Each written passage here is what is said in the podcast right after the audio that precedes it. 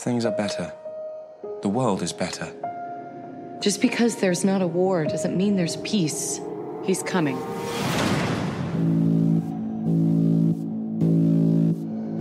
Some call him Apocalypse. He was some kind of god. For thousands of years, he's been amassing mutants to take their powers. He always had four followers. Like the Four Horsemen. Eric, don't join them. Whatever it is you think you saw in me, I buried it with my family. Bonjour et bienvenue sur comicsblog.fr pour ce 175e podcast, aujourd'hui consacré à X-Men Apocalypse. On est mercredi 14 mai 14 Non, Pas 17. du tout, 17 On est le Ouais. 17. 17, euh, très bien. 18 Moi, même, j'a- je crois, J'accepte. Ouais, 18 peut-être, ouais, Je crois qu'on est le 18. Bah, on est entre le Jusqu'à 17, demain, le c'est le 18 et le 19 sortie 19. de la semaine. De Last Fight, pardon. Ah, exact. Allez. Il est fort. Il est fort. Vous l'avez entendu le du mec coup, avec moi. J'ai Straffer, Bonjour. j'ai également République, Bonsoir, comment allez-vous? Mais aussi Bigor. Salut, salut. Et puis Dylan, qui nous a accompagnés What's up? hier soir euh, au cinéma. Dylan, euh, la dernière fois qu'il était venu avec nous au ciné pour faire un podcast, c'était Avengers et Geoff Ultron. Euh, la bon dernière film. fois, on s'était bon déterminé, malgré la faiblesse du film, à faire un podcast de nuit. Là, sur Apocalypse, euh, pardonnez-nous, on vous parlera à froid parce qu'on a vu le film hier soir, du coup, à 20h30, très exactement, après un trailer en VF de Warcraft qui a pas l'air si dégueulasse que ça. Allez, euh, prenons les paris. Et, euh, et ben on va êtes-vous commencer- certain? Je... Bien vu. Ils l'ont traduit comme ça? Même si des- je préfère quand tu fais des imitations de tout sauf Travis Fimmel. D'accord, ok. Tu peux imiter, euh, tu peux imiter Diablo dans X-Men Apocalypse par exemple, et avec euh, se faire une petite mèche des mots avec trois doigts et faire. Nice. Voilà. Euh, et donc on va commencer comme d'hab avec euh, un tour de table. Avant ça, je rappelle les règles évidentes. On fait une première partie sans spoiler si vous n'avez pas encore vu le film de Brian Singer écrit par Simon Kingberg, c'est important. Euh, sinon, euh, sinon euh, après la partie full spoiler et voilà. Je sais pas s'il y a énormément de choses à dire, plus sans spoiler que sans pour une fois. Mais euh, mais commençons par le tour de table. Mon ami République, qu'as-tu pensé de X-Men Apocalypse? Alors, je n'ai pas aimé. Oh d'ailleurs non, Oui. excuse-moi, je vais te couper. On va donner la parole à Straffer, ah, non, non, qui non. a vu le film la semaine dernière du coup, avec euh, JB euh, quand on a fait la critique, et qui pendant une semaine nous a dit franchement les mecs c'est pas si pire. C'est pas si pire, pas, on avait quand même pas. collé à un 2 sur 5, donc euh, c'est quand même euh, pas terrible quoi. Euh, après, euh, en fait, c'est horrible dans beaucoup trop de points. Et euh, là où moi je nuançais un peu justement euh, le, le propos, c'est que je me suis retrouvé dans des petits, des petits trucs par-ci par-là, des petits points de détail, euh, que ce soit euh, un jeu d'acteur ou un plan, une petite idée. euh, ou, ou que sais-je et, euh, et du coup euh, je trouvais pas ça euh, pas ça si mauvais même si ça le reste quand même euh, grandement et on vous en parlera plus en détail après pour, pour bien des raisons mais euh, que ce soit au niveau, au niveau du scénario de la réelle et tout c'est c'est c'est un peu un enfer et on les subit ces heures je trouve c'est quoi c'est deux C'est heures long et hein, c'est C'est deux heures et demie très ouais. ouais, ouais. Ah ouais, deux heures et demie? Précisez qu'on l'a vu en VO d'ailleurs, il y a VO 3D. La 3D qui sert à rien Non, je dirais pas Tu l'as ça. vu comment toi? Tu l'as vu en 3D aussi ouais je l'ai vu en semaine 3D dernière je l'ai trouvé nul à chier Bah, en fait, ils font quand même des vrais effets de 3D dans le film. Ils font exprès de jouer avec la 3D, tu vois. Mais Il y a un plan c'est tellement stylé. grossier que ça te rappelle en fait que tu portes des Mm. lunettes et que c'est relou et, et ainsi de suite. Donc je sais pas si c'est vraiment un choix très payant, mais euh, au moins ils font des minimum d'efforts. quoi. Sur, euh, sur un ou deux plans. Il y en a un notamment euh, qui m'a particulièrement marqué. Mais euh, peu importe, après, à côté de ça, le, le film est, est plus ou moins insignifiant puisque bah, t'oublies tout, euh, thème musical et compagnie, tout- t'oublies aussi, il y a rien. Enfin, il y a une petite idée au début. Il y avait une petite idée au début, je trouvais, moi, sur, euh, sur le délire, euh, sur le délire du, dé- de l'intro du film. Mais après, il n'y a, il y a plus rien et, et ça passe pas, quoi. Il y a, il y a- il y a- c'est cousu avec des fils blancs, c'est même plus des, des fils blancs, c'est des pelotes, des ponts, enfin, tout ce que tu veux. C'est Des ponts blanc. de fil blanc. Des ponts blancs. Les, les des fameux ponts de. Brian Le Singer. fameux voilà. pont de Brian Singer. Je pense que Brian Singer a beaucoup de traumatisme avec l'enfance, avec les enfants en général, euh, mais euh, qu'il a, il a dû tomber d'un pont gamin. C'est pas possible Il autrement. y a eu quelque chose. Ouais, ouais. Ou C'est là, pas possible de détruire autant de ponts. C'est c'est quelque chose. Ou essaye de couper les ponts. Allez. Euh, ou non, sinon. euh, humour de petite blague qualité. Psychanalyste euh, Tout va bien. dans le flou plus que le feutré, mais Et euh, tout ça pour dire que, ouais, non, c'est même au niveau des FX, c'est c'est dur, c'est très très dur. euh, C'est. euh, tu aimais la performance de Olivia Munn en Psylocke? Ah, pas du tout. Pas du tout. Elle doit avoir trois, trois lignes de dialogue peut-être dans le film? Même pas. Même pas? Une, je crois. Ah non, Elle je en crois a qu'elle en a, une, ouais. elle en a peut-être un peu plus. Une avec Caliban euh, au départ, c'est tout. Elle parle pas du tout après? Non, après, parle pas. Ok. Bon. C'est un effet de style. Là. Enfin, c'est les effets de style, on tombe dans les clichés. Enfin, euh, comment il s'appelle Ah euh, Enfin, il y a des clichés partout. Il y a beaucoup, beaucoup de clichés. Et euh, on sent que c'est. c'est- Je sais pas, c'est c'est un espèce de, de, de film difforme, bourré de cahiers des charges, de ce qu'il voulait faire de, de, plus, de plus glauque et tout. Enfin, c'est c'est assez bizarre. Et, euh, et mine de rien, j'espère que c'est le dernier, même si c'est pas officiel comme ça. Mais Dernier ça Singer, tu veux dire Ouais, bien sûr. Mhm. On Et sait de- pas, hein, il avait dit le dernier c'était le tout court. dernier, mais là récemment il a dit était encore chaud. Et on sait que le prochain film c'est New Mutants et qu'il y a aussi X-Force qui arrive en parallèle. Donc euh, New Mutants pour euh, s'intéresser à la jeune génération de mutants qui est vraiment euh, forgée ici, même si bon, euh, c'était déjà qu'il y a deux films. Enfin bref, passons. Euh, et euh, pareil pour X-Force qui sera plus un film adulte, plus Deadpool-like pour ce public-là de la Fox qui marche mieux, Qui marche mieux. je pense, que ce vulgaire mélange. Euh, République, qu'est-ce que t'en as pensé? Bah, j'ai détesté. Bah. non, mais j'ai vraiment détesté le film. Euh, Il y a deux trois trucs, euh, mais euh, ça ne m'empêche pas de, kiffer certaines parties. Il y a deux, tro- deux trois scènes qu'on développera dans la partie spoiler que j'ai trouvé intéressantes. On peut pas enlever à Brian Singer le fait que parfois il accompagne assez bien les, les- pouvoirs des mutants en termes de mise en scène. Il y a, y a deux trois recherches qui sont intéressantes, même si c'est pas toujours hyper réussi. Je trouve qu'il y a, y a de l'intention et, du coup on n'est pas dans ce niveau de réal. Que euh, peut-être trop de gens caricaturent comme étant celui de Marvel Studios où c'est vachement terre à terre et, et chorégraphié. Il y a des trucs un peu plus, euh, euh, j'ose de mots, oniriques ou un peu plus, euh, un peu plus perchés que je trouve intéressants.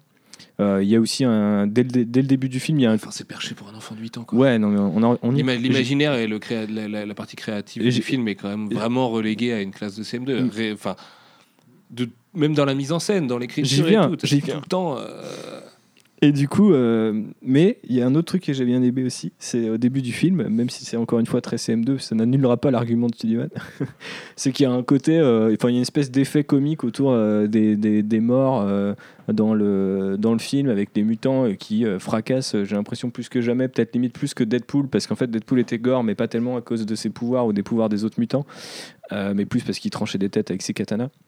Là, tu as vraiment des mutants qui génèrent des, des pouvoirs assez dégueulasses et j'ai trouvé que c'était limite intéressant dans la perspective d'un X-Force, notamment au début et tout. Tu sais, quand. euh, là, je peux pas, ça, je peux pas en parler. je peux pas Mais- du tout. euh, Ah ouais, tu vas pas du tout, mais si. Non, enfin, Et euh, du coup, il y a, Bah, y a deux, trois, il y a limite, deux, mais- trois effets. euh, non, mais on en reparlera tout à l'heure parce que là, vous allez me conduire vers un spoiler gigantesque, donc on va éviter. Ok. Mais euh, du coup, euh, il y a pas mal de- de- d'essais là-dessus que j'ai trouvé intéressant. Il y a euh, quelques persos euh, qui, euh, qui sont amusants, on va dire. Qui sont, parce que ça fait vraiment le mec trop élitiste, mais c'est ça, c'est- je rigole, mais je trouve, je trouve que l'écriture est à chier. Mention quand même à Josh Hellman, interprète du colonel Striker. Ah, Voilà. Toi, mais à tout jamais, avec ta tête de Stifler, fais un American Pie, mec. Tu es né pour ça. S'il te clair, plaît, Josh, le- vas-y. Le. Vas-y, cours, cours vers ça.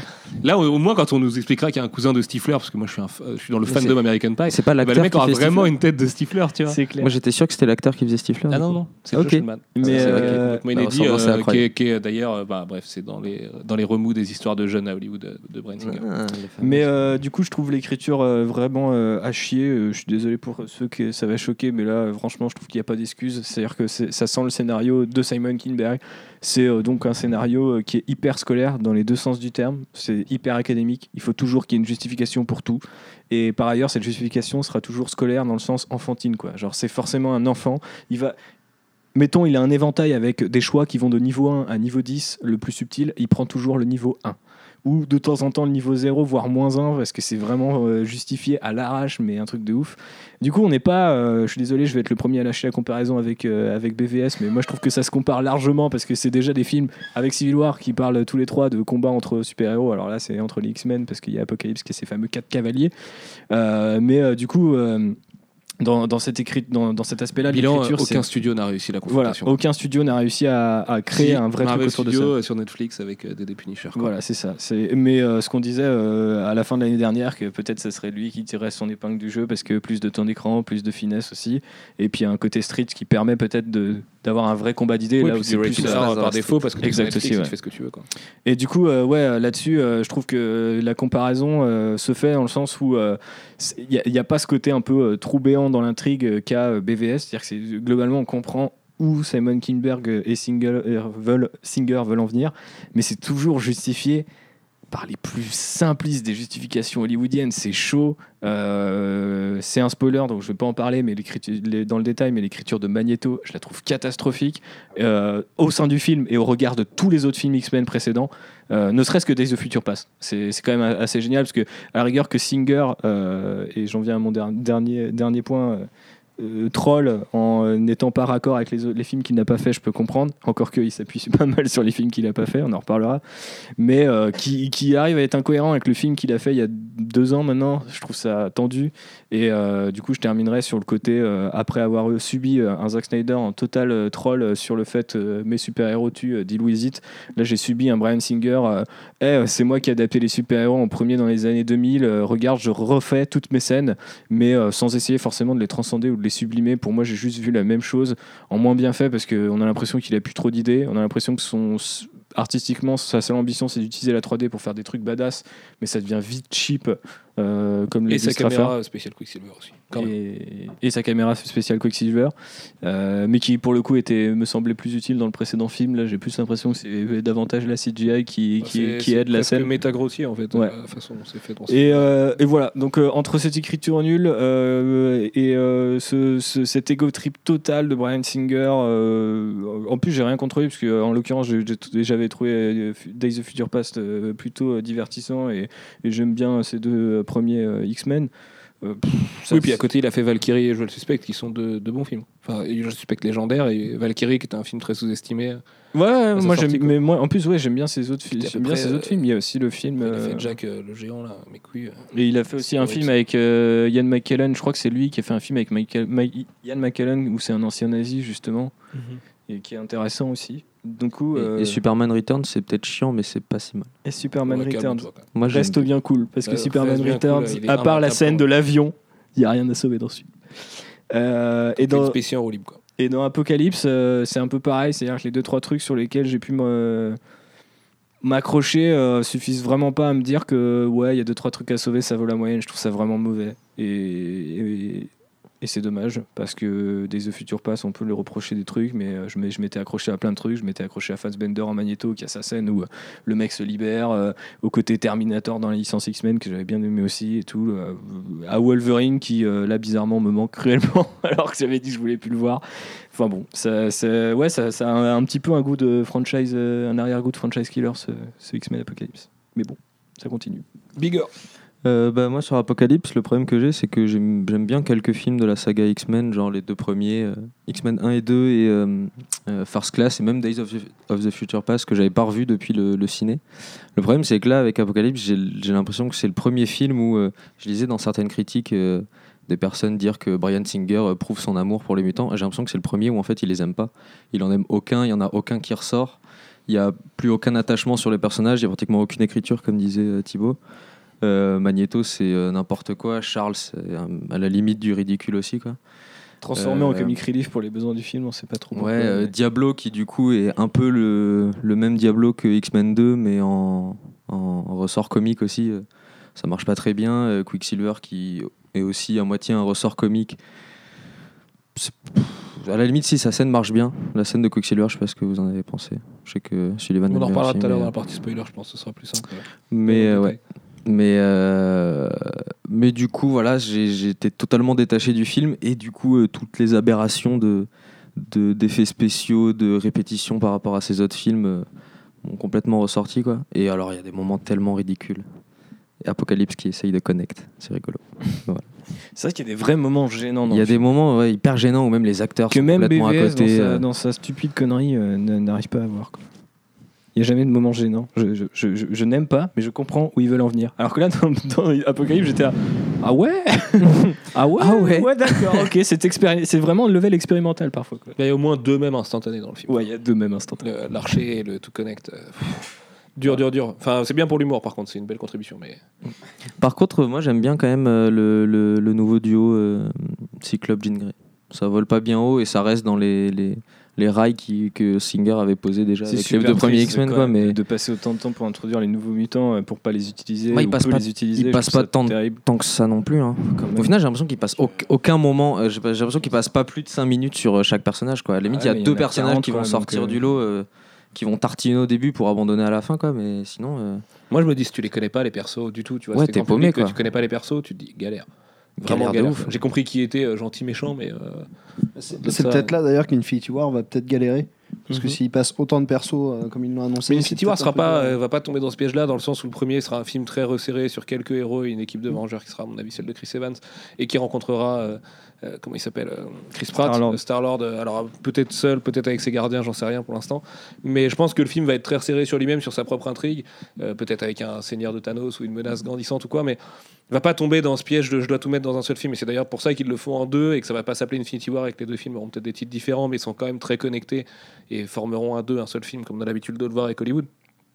Mais euh, il y aura une scène de baston énorme où il y aura tout le monde, ça on le sait. Et je pense qu'à côté de ça, il faut pas s'attendre à ce qu'Infinity War euh, euh, tombe dans le même piège de, du monteur, enfin du réel monteur, euh, qui se dit il faut que je justifie tout ce que je fais sur tous mes personnages et qui du coup en fait ne fait qu'exposer de la merde en plus, parce que quand c'est Mais en fait, plus, c'est en plus voilà, c'est ça. C'est-à-dire que moi, je pense qu'il y a une vraie. les Rousseau, ils en parlent régulièrement en ce moment. Il y a un vrai challenge artistique à l'idée d'introduire 67 personnages. C'est pas impossible. Et que ça marche dans, dans, dans les comics. Et bon, après, le MCU, il y a beaucoup plus de films que les. Enfin, non, pas beaucoup plus, mais ils ont 13 films derrière eux. Là où euh, il y a combien de films X-Men? Il y en a 8 ou 9 Je sais plus. Il y en a 6 des films vraiment X-Men du coup, parce que c'est le de- de- deuxième de Ouais, dernier plus de. Wolverine, donc euh, ouais, d'accord. Donc six, on- il y a que 6 films X-Men et ils sont euh, difficilement connectables. euh, Enfin, les trois premiers sont difficilement. Ah bah ça c'est clair. Et puis T'arrives pas à les connecter avec euh, les, la, la deuxième trilogie, c'est un peu compliqué. Mais euh, moi, je pense qu'il y a un vrai challenge là-dedans. Enfin, moi- surtout que ça n'a jamais été clair à Days of Future Past, c'était un des gros défauts du film de l'époque, de savoir où on en était au niveau des timelines. Est-ce que la première est, est vraiment littéralement différente de la seconde, et ou est-ce que là, en fait, on, revit, on revient dans le passé de la première, et c'est ce qu'il a l'air de faire, puisque Cyclope euh, est casté à cet âge-là dans les années 80 pour avoir l'âge de James Marston dans X-Men 1 à l'époque, euh, en, en 2000 du coup.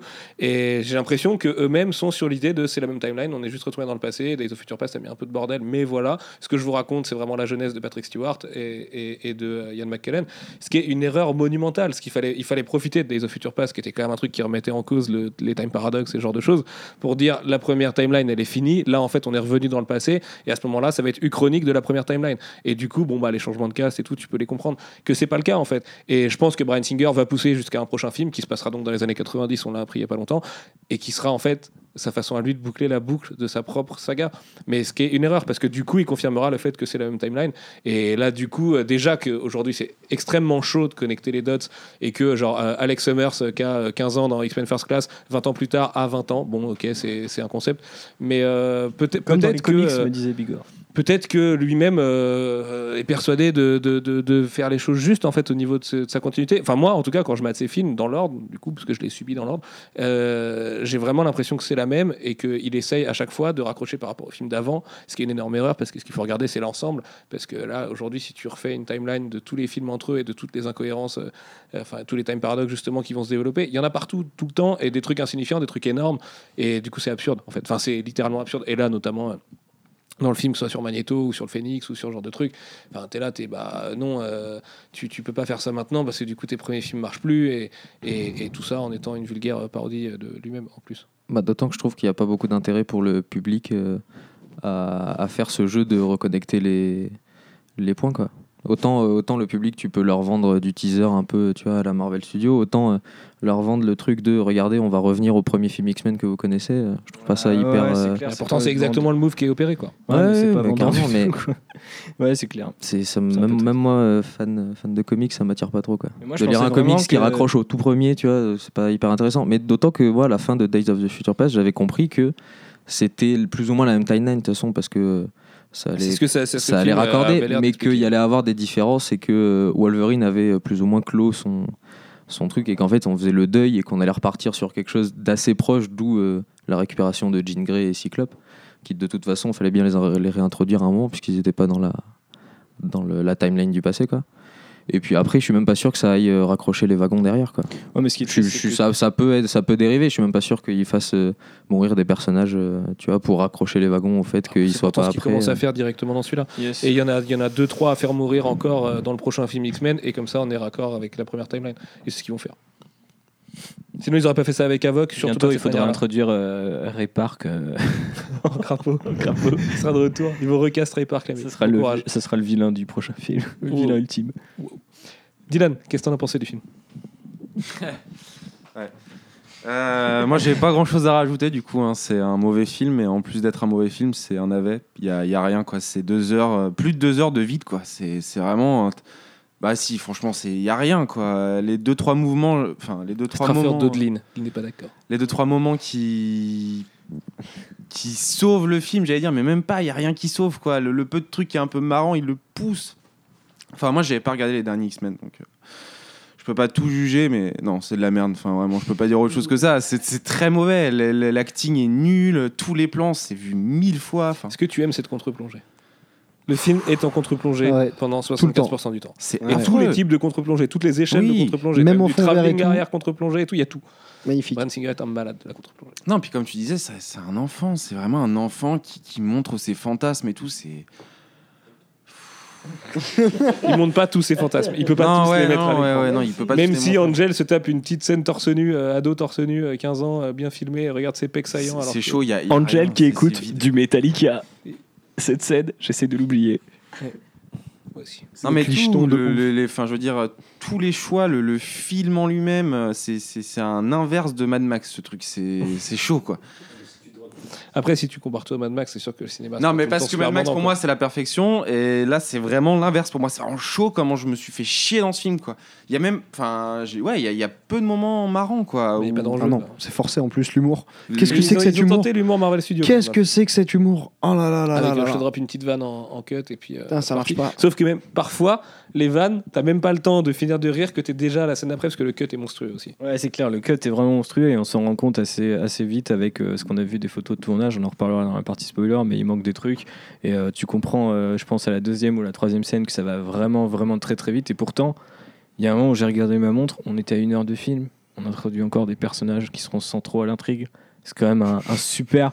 Franchement, euh, je veux pas passer pour le dernier des connards à donneur de leçons euh, pour les scénaristes à Hollywood, mais quand on est là, c'est une règle toute bête. T'introduis encore des personnages à une heure et c'est pas euh, un twist, c'est vraiment un personnage qu'il faut introduire parce qu'il va être là par la suite. C'est super pénible la façon dont, notamment, euh, Apocalypse va recruter ses cavaliers de l'Apocalypse. C'est super chiant. Tu peux couper une heure de film. C'est là-dedans qu'il fallait tailler.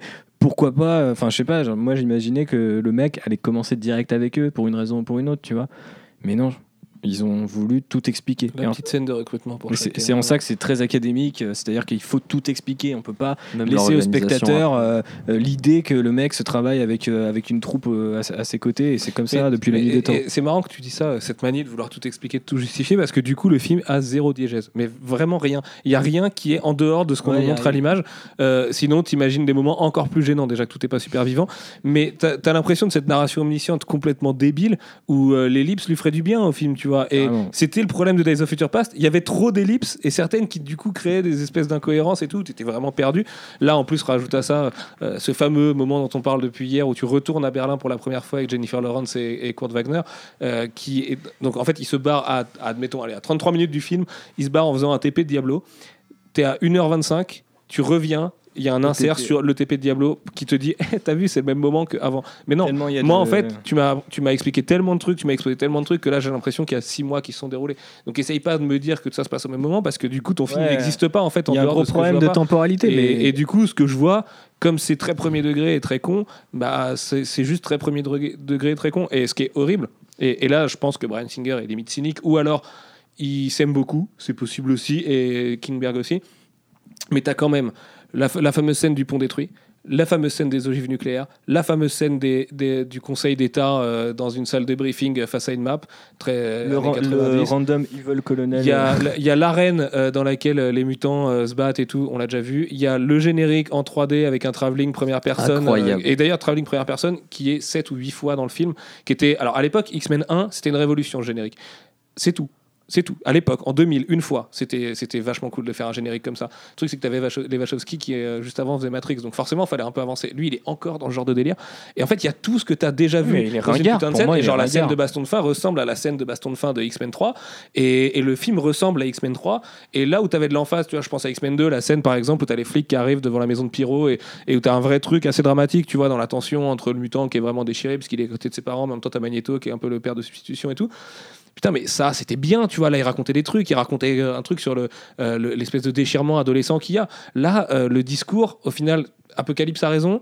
les X-Men laissent rentrer des gens qui veulent militariser tous les X-Men et se battre, et ça a l'air à peu près ok pour tout le monde, alors que Charles Xavier, dans la même putain de timeline, dix ans plus tard, est le mec le plus pisse du monde qui dit qu'ils sont jamais battus, et ainsi de suite. Et, c'est idiot, en fait. T'as même encore la destruction du manoir avec l'attaque du manoir. Enfin, c'est une blague, vraiment c'est une blague. Quand tu prends tous les trucs que tu avais déjà vus avant, tu les mets bout à bout à X-Men Apocalypse en rajoutant une Sabanour du coup. En le faisant appeler Apocalypse à l'arrache par des médias, et puis, euh, et puis en inventant des pouvoirs, parce que enfin, le, le mec euh, n'en a aucun, et en même temps il les a tous. Euh, le, le- le- gars, enfin le coup de l'Égypte avec les circuits imprimés et les, les tentures en moins 5000 avec des figurants qui sont tous des mecs un peu basanés parce qu'ils ont trop pris le soleil à Venice Beach et, et, et- et tout ça, tu te dis, mais en fait, vous foutez de la gueule de qui? Le mec revient à la vie, maîtrise la télé. Mais mec, euh, tu t'as pas, pas vécu depuis 5000 ans, on m'explique que tu peux absorber les pouvoirs et que ça a l'air d'ailleurs assez galère, qu'il faut faire un sacré putain de rituel pour absorber les pouvoirs. Mais là, t'arrives, tu te fous devant la téloche, tu peux parler au monde entier. Mais pourtant, ton plan, c'est de récupérer le pouvoir pour parler au monde entier. Qu'est-ce que tu me racontes dans ton putain de film, quoi? Genre, qu'est-ce que. Un moment, et c'est quoi l'enjeu? Tu vois, parce que Apocalypse, il arrive, il veut démilitariser et virer, en fait, tous les trucs, tous les mecs qui sont à la tête du système et qui le rendent corrompu. Et donc, t'expliquer qu'il y a des false gods et que les religions et tout ça, c'est de la connerie, tout en te faisant une emphase, mais absolument incroyable, euh, sur la religion juive de la Shoah. Et finir le film par euh, God Almighty, après juste la scène après la disparition du héros, t'entends une journaliste qui dit God Almighty, machin, blabla. Et mais qu'est-ce que t'es t'es schizophrène? T'es un enfant qui va au catéchisme et qui trouve ça un peu stylé parce que ça ressemble à de la fantaisie, tu vois, vraiment quoi. Et, et, en plus de ça, tu me mets ton propre cahier des charges qu'on te reproche déjà, et tu dis que tu vas arrêter, mais en fait non. En plus, tu t'appuies sur le film de Matthew Vaughn, qui est le seul qui est le putain de bon euh, euh, depuis X-Men 2, parce que je veux bien reconnaître aussi que X-Men 1 et 2, euh, enfin X-Men 1 a une importance et 2 était plutôt un bon film, mais c'est bon, stop quoi. Et si vraiment, s'il revient sur New Mutant, c'est dramatique. Et ce qui est dramatique, c'est Kinberg a une réussite avec Deadpool, euh, il, il y est pour rien. Là, on voit le mec qui revient au scénar, et c'est un scénar Kinberg, c'est un scénar pour les putains de demeurer quoi. C'est horrible. Jumper. Et la vision de l'héroïsme, Scénariste de Jumper, pardon, elle est quand même. euh, Enfin, Ouais, ça fait deux qui films. est un héros dans le film quoi Ouais, c'est ça. Ça fait quand même deux films avec BVS où on se demande c'est quoi le fait d'être un héros. C'est c'est tendu quoi. Mais non, mais c'est l'espèce de, de, de pseudo-nihilisme, tu vois, de, de, de construction de la figure euh, un peu monomythique qu'est le héros aujourd'hui à mais ça, Hollywood. à la et- rigueur, on l'a eu, tu vois, euh, avec Nolan et il y a eu trois films Ah, là-dessus. mais c'est carrément, bon, mais vois. carrément. Carrément putain de complètement. Et autant le faire comme Deadpool par le cynisme et le fait que le mec voilà. est complètement border et tout. Parce que là, en vrai, moi, euh, enfin, Sophie moi, je- Turner, je... la trouve perdue. Il y a que James McAvoy, je trouve que ça en sort un peu dans le film. mais Encore vers la fin, ça devient, ça devient tendu. Fassbender, il fait son rôle d'acteur quand il a des scènes d'acting à faire. Mais alors après, en tant c'est n'importe quoi. C'est un coquillage. Euh, Evan Peters, qui est la caution méta du film, mais en même temps, t'as pris Deadpool par le même studio deux mois plus tôt. Tu te dis, bah... Et puis en plus, je l'ai déjà vu dans Days of Future Past. Et c'était déjà cool dans Days of Future Past. C'était même mieux. Mais là, on te le tartine en deux fois plus long, histoire de dire, t'as vu, t'as compris, c'était marrant. hein. Mais ça, va deux minutes, tu vois. Heureusement qu'il y a des vrais bons gags à l'intérieur et que tu te marres vraiment, parce que voilà. Et, et pendant le film, tu vois, au début, je me dis, putain, il y a quelques bonnes idées. C'est l'Egypte Stargate, euh, une fois de plus et tout. Mais. Je sais pas, Apocalypse, la toute puissance du truc, tu vois, ils vont pouvoir installer quelque chose, Cyclope, bon, la scène à l'école, tu disparais, je l'ai déjà vu, mais c'est pas grave, on va se la retaper, puis ce sera rigolo et tout. Mais sauf que, à un moment, le film se délite complètement, il, il, il expose sa formation d'équipe, ça se tape, et c'est fini. C'est Et, tout ça avec des moments gênants, type Psylocke, qui est quand même. euh, ah, Psylocke, pareil, c'est un même instantané, quoi. Et pourtant, j'adore Olivia Munn, et je pense même que c'est une bonne actrice, et qu'elle n'est pas juste ultra jolie, quoi. Et là, ça ressemble à rien. C'est ridicule, quoi. En plus, pareil, c'est le seul personnage qui a un costume classique, mais ses pouvoirs n'ont rien à voir avec ses pouvoirs classiques. En plus, euh, enfin, le perso de Betsy Ah, le- est juste un des persos les plus passionnants de l'univers Marvel dans Pour moi, c'est du et tout. trolling permanent. Un Singer fait son, ce qui peut-être, et j'espère, est son dernier film X-Men, et il le fait à sa sauce parce que la Fox s'est dit putain, quand on l'a fait revenir, ça a fait un carton au box-office, un carton qu'on n'avait pas fait depuis euh, X-Men 2 à l'époque, tu vois. Enfin, euh, toute proportion gardée. X-Men 3 avait bien marché. hein. Ouais, X-Men dramatique, 3 mais- à, à l'époque, du coup. Mais euh, bon, des les Past et, X-Men euh, Origins euh, Wolverine avait un petit peu, euh, comment dire, sacrifié la licence. Le mec revient, ça fait 730 ou 750 millions au box-office. Ils disent putain, faut en refiler un Singer vite. Et c'est la team Singer Kidberg qui te pond le truc en deux ans. Et en se disant, le X3, qu'est-ce qui arrive, X6, qu'est-ce, qu'est-ce qui arrive euh, chez la concurrence dans les deux, proches- dans les deux prochaines années? Bah, C'est deux films où c'est les mecs qui se battent euh, l'un, contre l'autre. Et ben on fait la même chose. Mais putain, c'est pas brillant. Il y a aucun studio qui a fait un truc brillant, c'est clair. Mais alors là, euh, on est quand même à un niveau de. Le film est super long pour raconter rien. Il introduit Mais plein de personnages sais ce qui est pas dans le fait que c'est peut-être la même timeline, c'est que Kinberg en fait est en train de raccorder ces trucs à X-Men 3, qui serait donc la fin de la saga X-Men, vraiment comme Mhm. le film a l'air de l'arborer à l'époque, avec euh, le Phénix, avec euh, une Jean Grey euh, trop puissante, toute puissante. Et... Et surtout avec des mutants qui choisissent de plus être des mutants ou Mhm. qui sont soignés. Enfin, c'est quand même vachement glauque. Mais ça, à la limite, que le, que le film prenne des libertés par rapport à ce que les personnages font en comics, moi je suis d'accord parce que je suis pas ultra fan des X-Men, tu vois. Et je me dis, bon, bah j'aime bien les pouvoirs de un tel et un tel, les, gros, les grosses têtes en fait, qui sont respectées dans le film, tu vois. Mhm. Cyclope tire des rayons avec ses yeux, il peut pas les contrôler, bon, bah voilà, d'ailleurs, tu l'as bien compris, et je suis pas sûr que tu aies besoin de le Mais euh, sur, sur, sur ce point-là, tu vois, bon, bah on va le dire, hein, ils, inventent un, ils inventent un enfant à Magneto qui n'existe pas, qui est vraiment une création de, de Kinberg euh, et, et Singer qui nous font une euh, Jeremy Renner et Joe Filtron all over again dis beaucoup. trop. et, et qui, qui est un puits à même euh, incroyable. Mais et je n'irai pas du tout sur euh, ce qui se passe. Mais ça, tu vois, par exemple, aller faire un- changer un gros élément de ce personnage-là, tu vois, c'est une bonne idée. Enfin, je veux dire, fais-le, tu vois, si Mhm. ça te fait plaisir. Le problème, c'est que Ouais, mais ça si peut le pas perso, être tu l'as aussi à tous ses âges, fait un truc qui est raccord avec ce qu'il est après, parce que là, ça marche pas du tout, quoi. Et il y a des recréations de scènes et tout. Enfin, c'est presque gênant, surtout dans le fait que le film emprunte 10 minutes de montage euh, au, au film précédent et pour faire des flashbacks, quoi.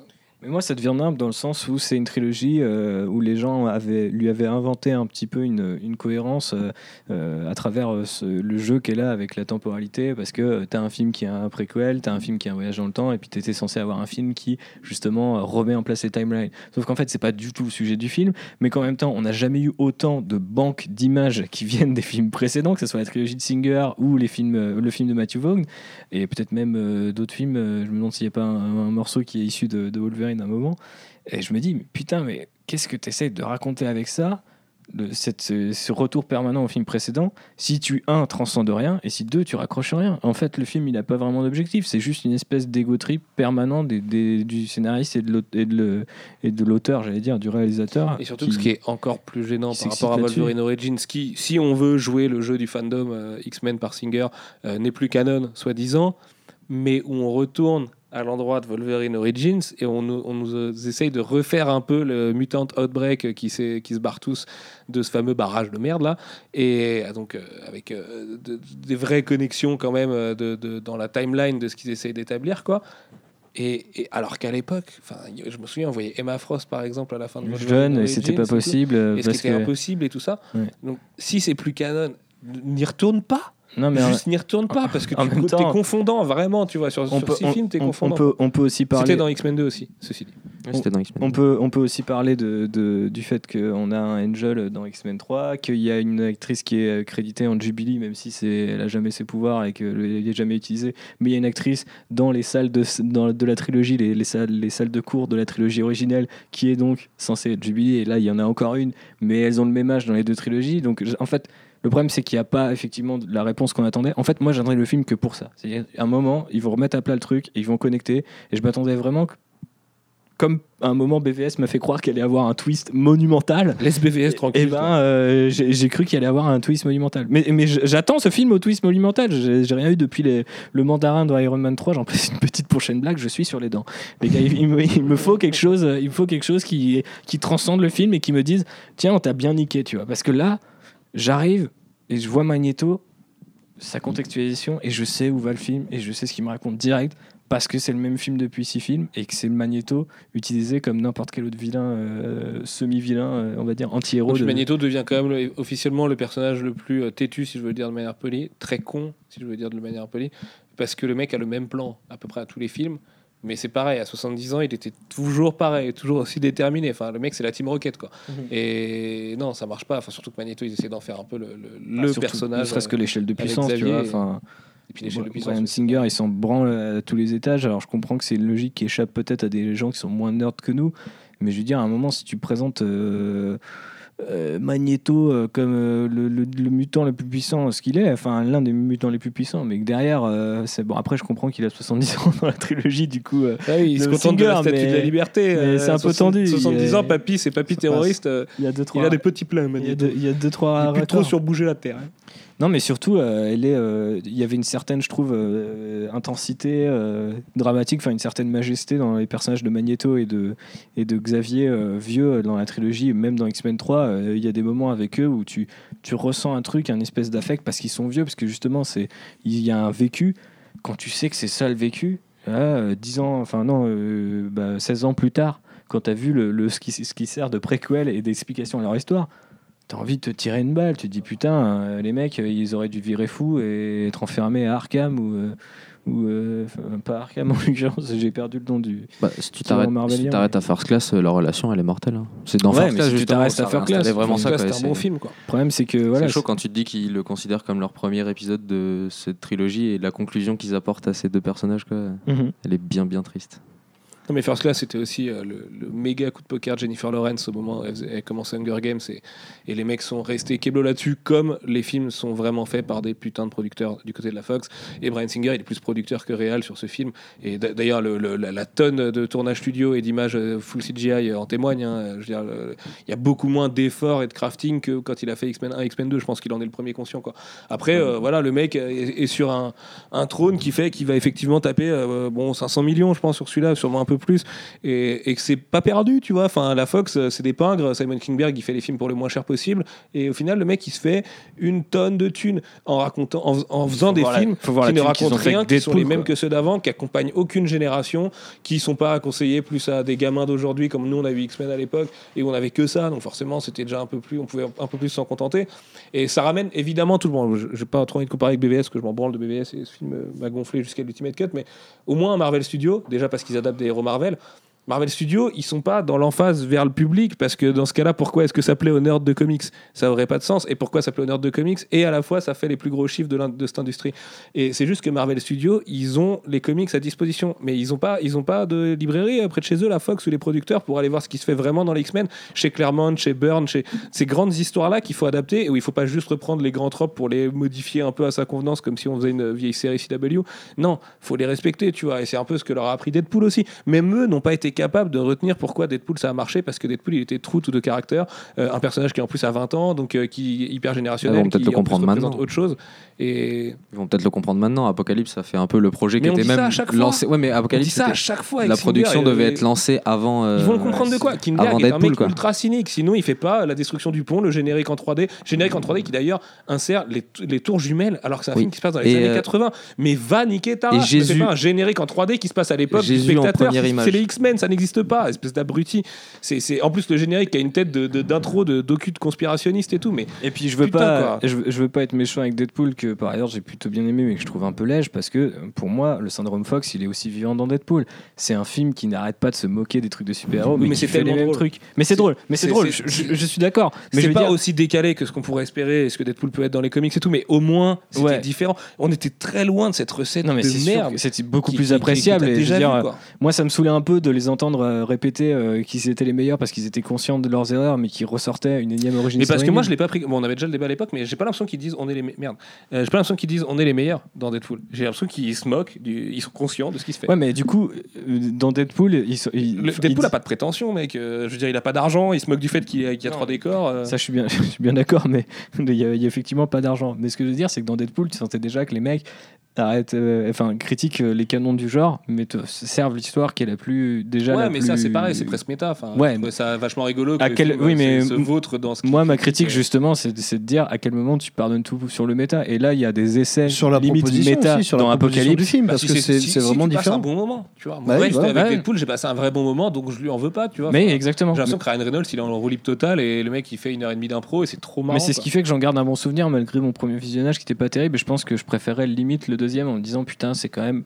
Enfin, le fait que ça soit fidèle et honnête avec soi-même, même s'il y a deux trois, deux, trois vannes où t'es là, genre les gars, je comprends que vous êtes méta, mais vous pouvez faire une blague méta et dénoncer un truc et pas tomber dans le piège. C'est possible aussi. Tu peux rester méta sans faire ça. Et là, Après, du ils ont pas honte de tomber dans le piège non plus. Je les trouve très, euh, très conscients dans Deadpool du fait qu'ils font eux-mêmes de la merde et, et que c'est trop drôle. On quoi. verra avec un deuxième Deadpool du coup, mais du coup, euh, en même temps, voilà, euh, comme disait Bigor, euh, les deux films étaient en production en- en- simultanément. On- Il y a une tentative, on, la- on la balancera dans la partie spoiler, mais il a n'y a, pas une tentative, c'est une blague méta dans le film où tu te dis les mecs de, dans Ils Apocalypse ont honte. n'ont hein. peur Ils de ont rien. honte. Les mecs ont peur de rien. C'est deux fois son film et le mec. moi, je, ça, moi, je, moi, je trouve que je trouve qu'il y a une vraie, euh, il y a une vraie insolence auprès du spectateur. Alors, autant, euh, c'est c'est pas l'insolence, euh, je fais ce que je veux avec Batman, mais c'est l'insolence au pire. Niquez-vous, c'est vraiment un degré supplémentaire. C'est même plus, tu peux même pas te cacher derrière une vision d'auteur. Là, t'es juste un vrai troll qui me crache à la gueule et me dit, mais de toute façon, c'est moi qui fais le film, pas toi, Claudel. Ferme-la. détends-toi, apprécie. Mais non, je, je peux pas, tu peux pas me dire ça quoi. Mhm. C'était et ça, et ça pour moi c'est super symptomatique du film qui qui arrive rien à te raconter au-delà du fait que c'est un euh, une comment dire une sorte de cercle ou de enfin de, de serpent qui se mord la queue par rapport à, la franchise X-Men et que c'est toujours les mêmes situations avec les mêmes personnages et les mêmes la même type de, le même type de mise en scène quoi parce que pareil Matthew Vaughn avait quand même réussi à amener euh, je sais pas de l'humour visuel euh, des trucs peut-être un peu plus euh, différents de ce que de ce qu'on connaît chez Singer il y avait des Il avait fait un film qui raconte un truc surtout quoi. Ouais. Je veux dire avec des vrais jeunes vraiment perdus dans une époque elle-même perdue et, et Bah, des personnages qui ont un parcours et une vraie un- menace et le début de enfin rien que la scène de, de- de dialogue entre McAvoy et Fassbender dans First Class est sur classe Ouais, juste il y avait euh, des scènes- celles qui, que tu peux avoir dans des futurs past et celle-ci. Il y avait des vraies scènes d'anthologie. euh, la scène Inglorious Bastards, où Magneto va buter les nazis avec euh, l'or nazi. euh, moi, je trouve ça épique, quoi. Mhm. Moi, vraiment épique. Ouais, mais c'est Matthew Vaughn mec c'est juste un bon réal quoi. Et il y avait, euh, il y avait, il y avait des, il y avait C'est des. pas un mec qui en a rien à branler qui préfère organiser avait- des soirées. euh, Il y avait, Moi, je trouve il y avait qu'il une cohérence quoi. Il y avait une cohérence et puis il y avait, euh, c'est c'est un peu un terme naze, mais il y, a- il y avait, euh, il y avait des couilles, quoi. J'ai l'impression que la Singer, euh, il- Non, mais surtout que Matthew Vaughn avait fait le film en trois mois quand même. ouais, c'est Il faut clair. rappeler un Matthew Vaughn est arrivé en méga sauveur au dernier moment quand Singer avait lâché l'affaire. Il a dit ok par contre vous me laissez faire ce que je veux. Il a fait ce qu'il voulait en trois mois. Bon il y a pas de scène d'action dans le film mais parce qu'il avait pas le temps et il y en a des petites quoi. Et, et- mais sauf que c'était le meilleur film de mais, loin. ça, mais, ça, mais ça fonctionnait et ça avait fonctionné parce qu'il y avait un mec qui était un minimum passionné et qui avait des nouvelles idées Et qui leur avait ramené trois acteurs de ouf. et qu'il leur, ouais, voilà, et qu'il leur fallait des, des, des- des- des- du- un renouveau à ce moment-là. Et là, moi, je m'attendais en me disant putain, Days of Future Past, c'était un exercice de style, c'est Singer qui revient sur ses mutants, c'est intéressant. Tu peux pas me le faire deux fois. Surtout qu'à la rigueur, Days of Future Past avait l'excuse de c'est un film dans le voyage dans le temps, il y aura toujours des paradoxes, il y aura toujours des petits défauts. C'est comme ça, mais c'est kiffant si t'aimes bien ce, ce sous-genre du cinéma. Et moi, j'aime bien et j'avais trouvé ça mortel, que c'était limite. euh, Enfin, on sait que James Cameron avait euh, filé euh, son avait filé le scénario original de Terminator 2 à Brian Singer, ils avaient fait tout un plat. Mais j'étais là, ouais, c'est Terminator 2 dans la franchise, c'est le même putain de film, tu vois. Donc il y avait, moi, je, je me raccrochais à ça. J'étais plutôt bien, euh, j'étais plutôt saucé, Ky- Kyler saucé. Ah, pas- Kyler la, saucé. la blague est totale par rapport à Brian Singer, mais du coup, euh, ouais, j'étais vraiment, euh, j'étais vraiment saucé par ce, par ce film-là. Je le trouvais honnête dans, dans sa proposition. Là, mon gros problème, c'est que la proposition, elle est ultra personnelle à Brian Singer. Et, euh, je- et c'est pas, hein. pas un ciné- Elle, elle est pas spécialement personnelle parce qu'il fait qu'il essaie quand même au niveau de la réalisation et de la et de le la, dimension artistique du film, tu vois, dans le, la photo et le- les cadres et tout, c'est hyper racoleur. À... En fait, ça, ça répète plein de trucs de ce qu'il a fait dans les X-Men avant, tics de, de réalisation qu'il a, et en plus, ça essaye d'être racoleur par rapport au blockbuster d'aujourd'hui, quoi. Sur l'espèce d'ambition qu'il a sur Oui, mais euh, tout ce qui- visuel, sur tout ce ses qu'il scènes d'action et qui au final font, et tout ce qu'il a dans, dans... hyper cheap parce que derrière les, les FX suivent pas, suivent pas et que même lui. euh, Ouais, puis même la direction artistique de l'espèce de poussière et de sont la Euh, tu on en vois. parlait dans le podcast, euh, l'espèce d'idée de euh, Apocalypse, il a une voix changeante, c'est nul. Bah, c'est pas c'est l'idée est pas nulle mais c'est juste Non, mais hyper c'est mal nul. utilisé au final dans ses déclarations utilisé. il annonçait Le mec, le mec il t'annonce qu'il a transformé au euh, l'eau en vin et il te sort un vilain qui est un vocodeur. Enfin, il y a un moment. euh, Immense Ouais. disquette, ça. im- immense, Immense disquette. Qu'est-ce Mais- que c'est que, ce- que, que, que ces changements de voix complètement aléatoires? Au a- début, tu te dis, tiens, c'est calé peut-être sur ses émotions et tout. Jamais, il n'y a Ouais, aucune justification. Il y a même un moment où la voix est, est- est telle qu'elle. Il y a qu'un moment dans le Ouais. film et, et- et c'est un moment débile. C'est euh, Apocalypse demande euh, des frites et il dit sauce algérienne. Non, c'est rien à voir. Mais du coup, euh, c'est- un, c'est un- un moment dans ce genre-là où il y a vraiment pas d'émotion, il y a rien qui accompagne ça. Et moi, pour, encore une fois, c'est un bon exemple pour comprendre que Singer a l'impression de, de, de transformer la merde en or, mais c'est souvent c'est des idées juste nulles. Et je- moi, j'aimerais qu'il y ait un gars qui lui dise non, mais ça c'est nul. Au pire, regarde dans tel comics, j'ai trouvé ça. Je pense que c'est mieux et que euh, on construise autour de, de ce qu'il y a bien dans les X-Men, comme tu disais, Sullivan. Mais surtout que dans Days of Future Past, il avait le mérite, enfin, il avait le mérite D'adapter, euh, au moins il faisait du teamwork entre les mutants. Euh, là, c'est inexistant, quoi. Genre, c'est vraiment, on s'en branle. Le, combat de fin, aucune chorégraphie, rien. Un vieux décor studio, et puis démerdez-vous. C'est pas parce que c'est le puissant, le, le mutant le plus puissant de tous les temps qu'on va faire un truc classe pour lui et tout.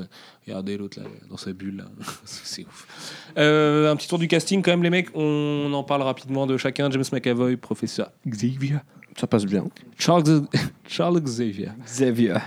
Euh, moi, je l'ai trouvé pas dedans, euh, James McAvoy. Mais si, l'amoureux Si, de il est bien. pour de vrai, moi je pense. Il joue bien. hein. C'est possible, c'est bien possible. Non mais si, vrai. il est trop beau quand il la regarde. euh, Moi, je là, trouve James, je Il y a t'aime. l'amour dans ses yeux, quoi. Et oui, oui. Ça transparaît, t'es là. Ah oui, d'accord. Moi, je trouve Bon. qu'il joue mal.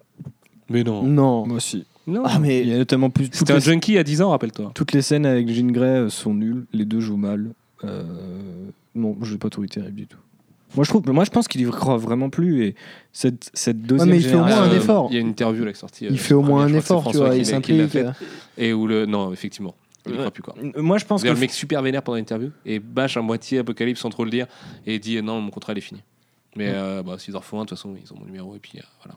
Mais moi j'ai l'impression que James McAvoy et Fassbender sont euh, dans l'état qui était euh, Stewart et, et, euh, et Ian McKellen euh, à la fin de X-Men 3 où ils, ils, ils y arrivent pas quoi. Tu vois, ils sont là, merde, qu'est-ce qu'on est en train de faire? On a développé. C'est clair, c'est ça, c'est c'est un peu triste quoi. C'est dur. Euh, Michael Fassbender. Bigor. Euh, bah, au début du film, quand il a un peu de, de temps d'écran et qu'on essaye de le développer, tant bien que mal, euh, il s'en sort bien, mais après ça fait un peu forcé parce que tu sens qu'il pousse un peu l'implication dans son rôle alors que c'est pas hyper bien écrit. Et puis après, Brian Singer l'abandonne totalement et puis il en a plus rien à foutre. Le truc, c'est une coquille vide.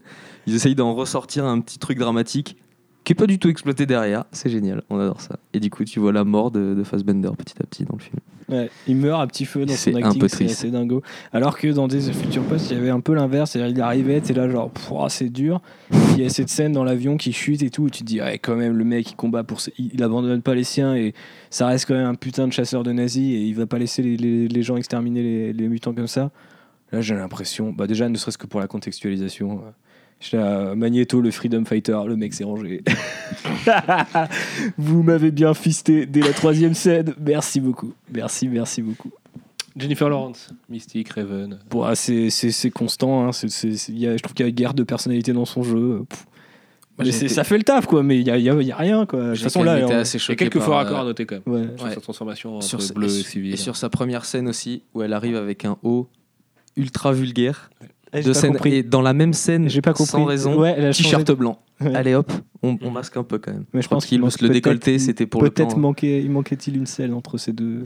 Ouais, peut-être. Mais euh, ouais, elle est un peu pareil, elle est absente en fait. Tu sens que les- la trinité de First Class qui, Ouais, était, qui ouais. était totalement impliquée dans First Class, là genre, qui est très ah tôt ouais. dans le film où elle met un coup de coude à un garde là Ouais, elle et le touche euh, pas. que la page officielle de- des films X-Men a, osé utiliser en gif sauf qu'elle ne touche pas le mec en fait enfin, et puis jamais on, enfin, en plus on voit clairement C'est, très visible sur le, gif, surtout. c'est horrible Moi, je trouve que ça, il y, a- il y a quand même à retenir euh, l'espèce de tentative de passage de témoin où elle, ad- où elle adopte. euh, bah, c'est un peu chaud, euh, sans spoiler le truc, mais en fin de film, il y a quand même une- un choix qui est fait au niveau de, de, sa destinée qui est plutôt, voilà. Moi, oui, il est mais fait. qui va être annulé au prochain film donc euh, si tu veux recoller sur la Ah non, moi, ou en plus ah oui, Mystique bah oui, est un coup, personnage de merde dans Ah oui. X-Men 1 et 2 à l'époque bon Du coup, elle s'y racole, du coup, effectivement, c'est complètement con. ouais. Ok. Dans le trois, encore pire ouais. Euh, Nicolas Hoult qui vient de Mad C'est le seul, du coup, qui, qui patronne à peu près hein, pendant le film. bah ouais galère son costume quoi Ouais. Surtout que le costume, costume, là, ils veulent même galère. plus mettre de mandarine, euh, avoir un ingé et tout, donc du coup, ils le filment en contre-plongée, donc t'as la, t'as les ombres de ses yeux qui retombent, et donc t'as l'impression que le mec est vraiment monstrueux, un espèce de, de, de, de masque de carnaval, avec euh, des fois, tu vois que les poils sont collés euh, sur, sur sa barbe et tout, c'est super c'est gênant. dur. C'est très gênant. Il y a une bonne blague sur le coup. J'allais dire, mais au moins, il y a une bonne blague dessus. Ouais. C'est une des rares blagues qui marche. Oscar Isaac. Rendez-moi, vous vous, souvenez disquette. d'Ex Machina et de Star Wars The Force. Awakens où il était vraiment beaucoup trop fort, beaucoup trop classe et tout. Et ben là, ils en ont fait un demi-dieu, mais un demi-dieu à qui il filme quand même les dents en gros plan pour nous rappeler que le mec a un peu une dentition à chier et, et que du coup, bah, c'est un demi-dieu un peu tiède quand même, donc restez bien tranquille. Et avec un, bah, il est tellement grimé qu'il peut l'enlever de sa filmo, hein, comme George Lucas Ah ouais, a, vi- ouais. a viré. Howard the Duck. Franchement, s'il dit que c'est pas lui, on le croit. Ouais, c'est En clair. vrai. Ça passe. En plus, il peut à peine, en fait, son, son principal jeu en- euh, avec, euh, avec son corps, ça se résume à pouvoir re- reculer la tête ou l'avancer Et bouger sa dans bouche. son costume et bouger l'avant-bras euh, à 90 degrés parce qu'il peut pas plus. Ça donne des situations. Déjà, je trouve que le costume est nul à chier. Ils ont jamais voulu CGIiser le personnage, sauf quand il devient gros, comme on a vu dans la bande-annonce. Mais du coup, il a l'air toujours ridicule. Quoi. Bah, ça fait un peu Nicolas Sarkozy, chef de guerre, quoi. Tu vois, ça fait le mec, il est tiep à côté de ses quatre cavaliers et tout, et là, t'es, bah, mais en fait, t'es pas impressionnant du Ouais, tout. c'est clair, c'est le moins badass des, des, des quatre. Euh, bon, après, il faut aimer la direction artistique dans tous les cas, mais c'est dur, quoi. Ce qu'ils ont fait d'Oscar Isaac, qui arrive toujours à tirer un peu, euh, à créer un truc. euh, là, euh, ouais, je pense qu'il y avait un truc avec la voix. Puis après, ils se sont dit, vas-y, on la dubstep. du coup, bah, Mais même dans rien. son jeu, des fois, il est. euh, tu sens qu'il est perdu parce que ça devait être chaud de tourner sur des fonds verts ou parce que euh, la direction d'acteur était euh, à côté de la plaque, mais faut voir ce qu'on lui il essaye quoi. Faut voir ce qu'on lui fait faire aussi. Bah ouais, bien sûr. Lui et Magneto, c'est les pires, je crois. Rose Byrne, Moira McTaggart, elle est de retour. Elle était pas là dans le film. Allez, d'avant, elle avait ça été faire fait un autre plaisir. tournage, donc on la remet. Et puis voilà. Allez. Rose Byrne, c'est pas mal. Ah oui. Moi aussi, j'aime beaucoup. Et elle a une petite coupe d'Anna Scully à un moment dans le film euh, pour faire très années 80. Exactement. Délicieux. Euh, Evan Peters, qui jouait avec l'autre Quicksilver dans Kick-Ass, on le rappelle, et qui donc est le Quicksilver de la Fox, et qui a les mêmes scènes que dans Days of Future Past en plus long. C'est ça. Mais c'est c'est bien, il joue bien. C'est comme dans Days of Future Past, il joue bien, c'est marrant, c'est cool, il est en dehors du film, il passe le quatrième mur après, ce qui est. Voilà. C'est. ouais.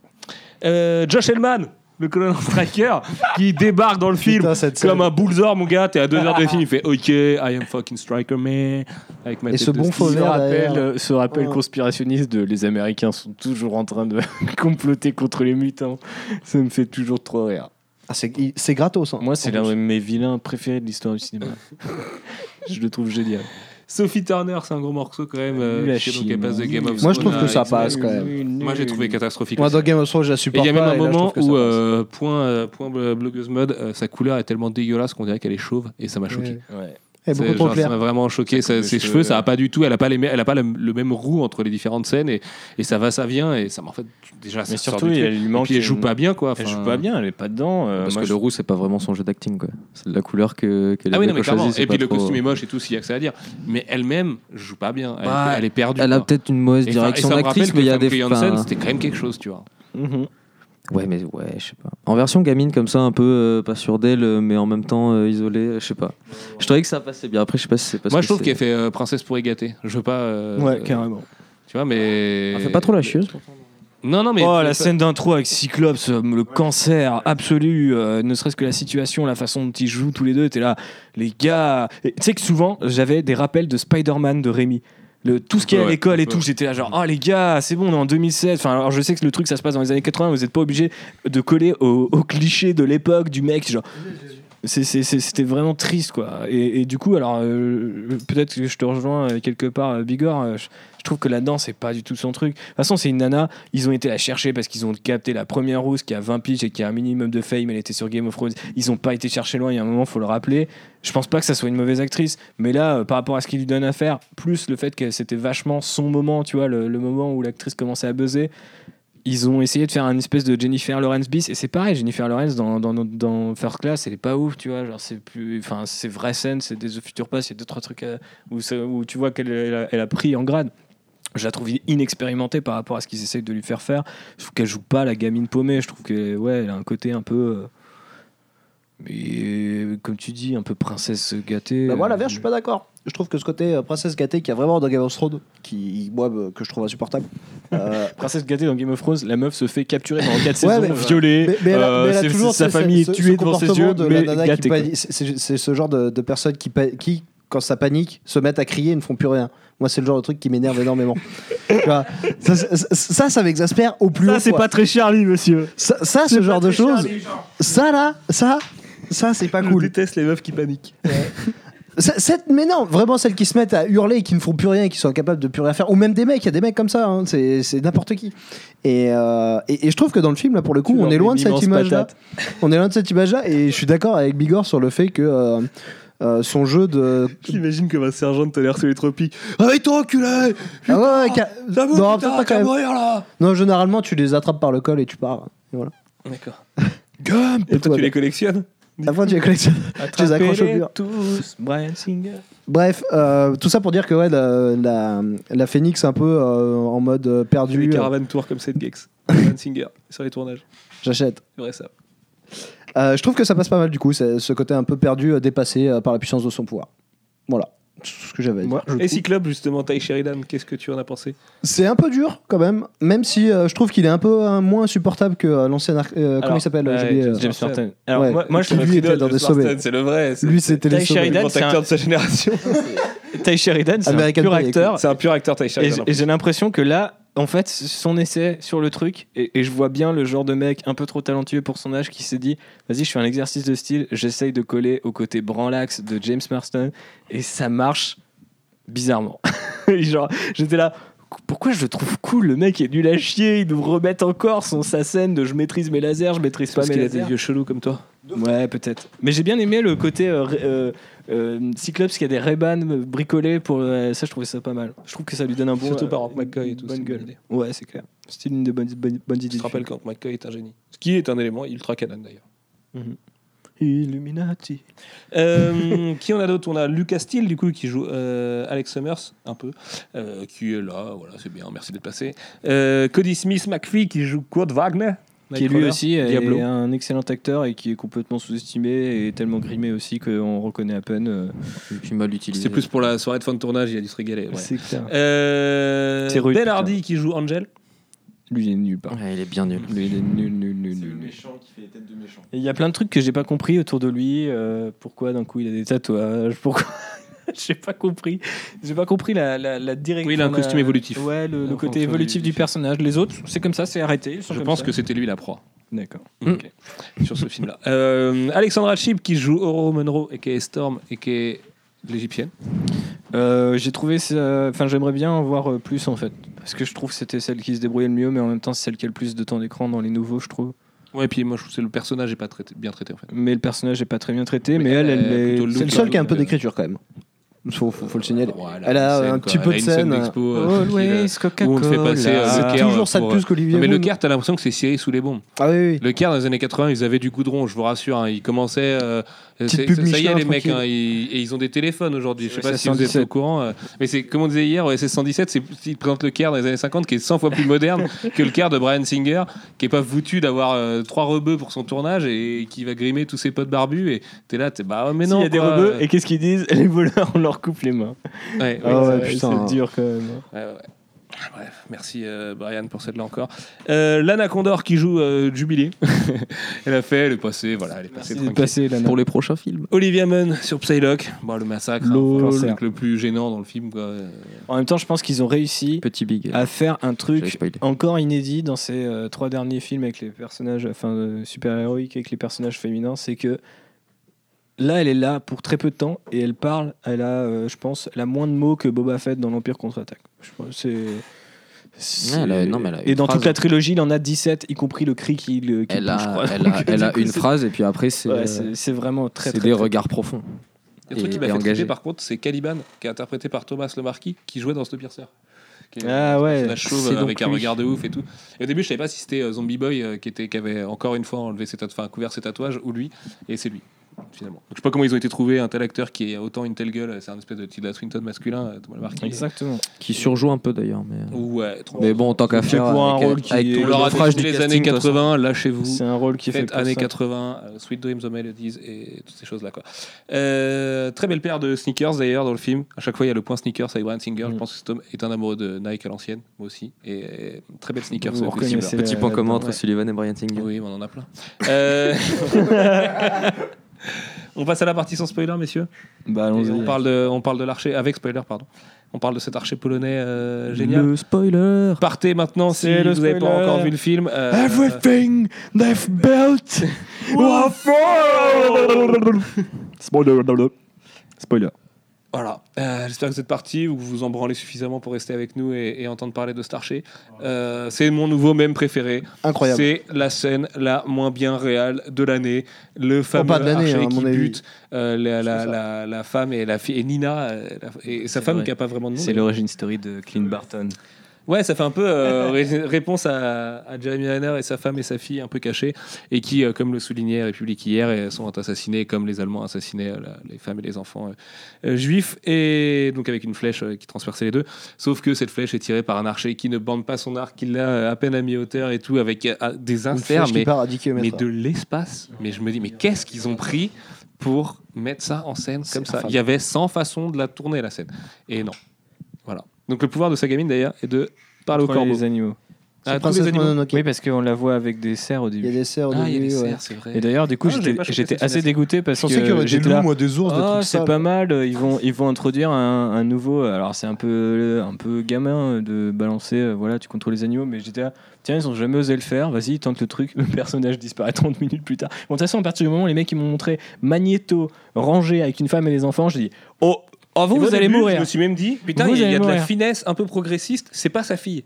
Et en fait, la nana est divorcée, avait déjà une gamine et Magneto la récupère parce que. Magneto, il a toujours un besoin euh, d'avoir ses enfants puisque c'est Magneto. Il a toujours besoin de baiser sans capote, par contre.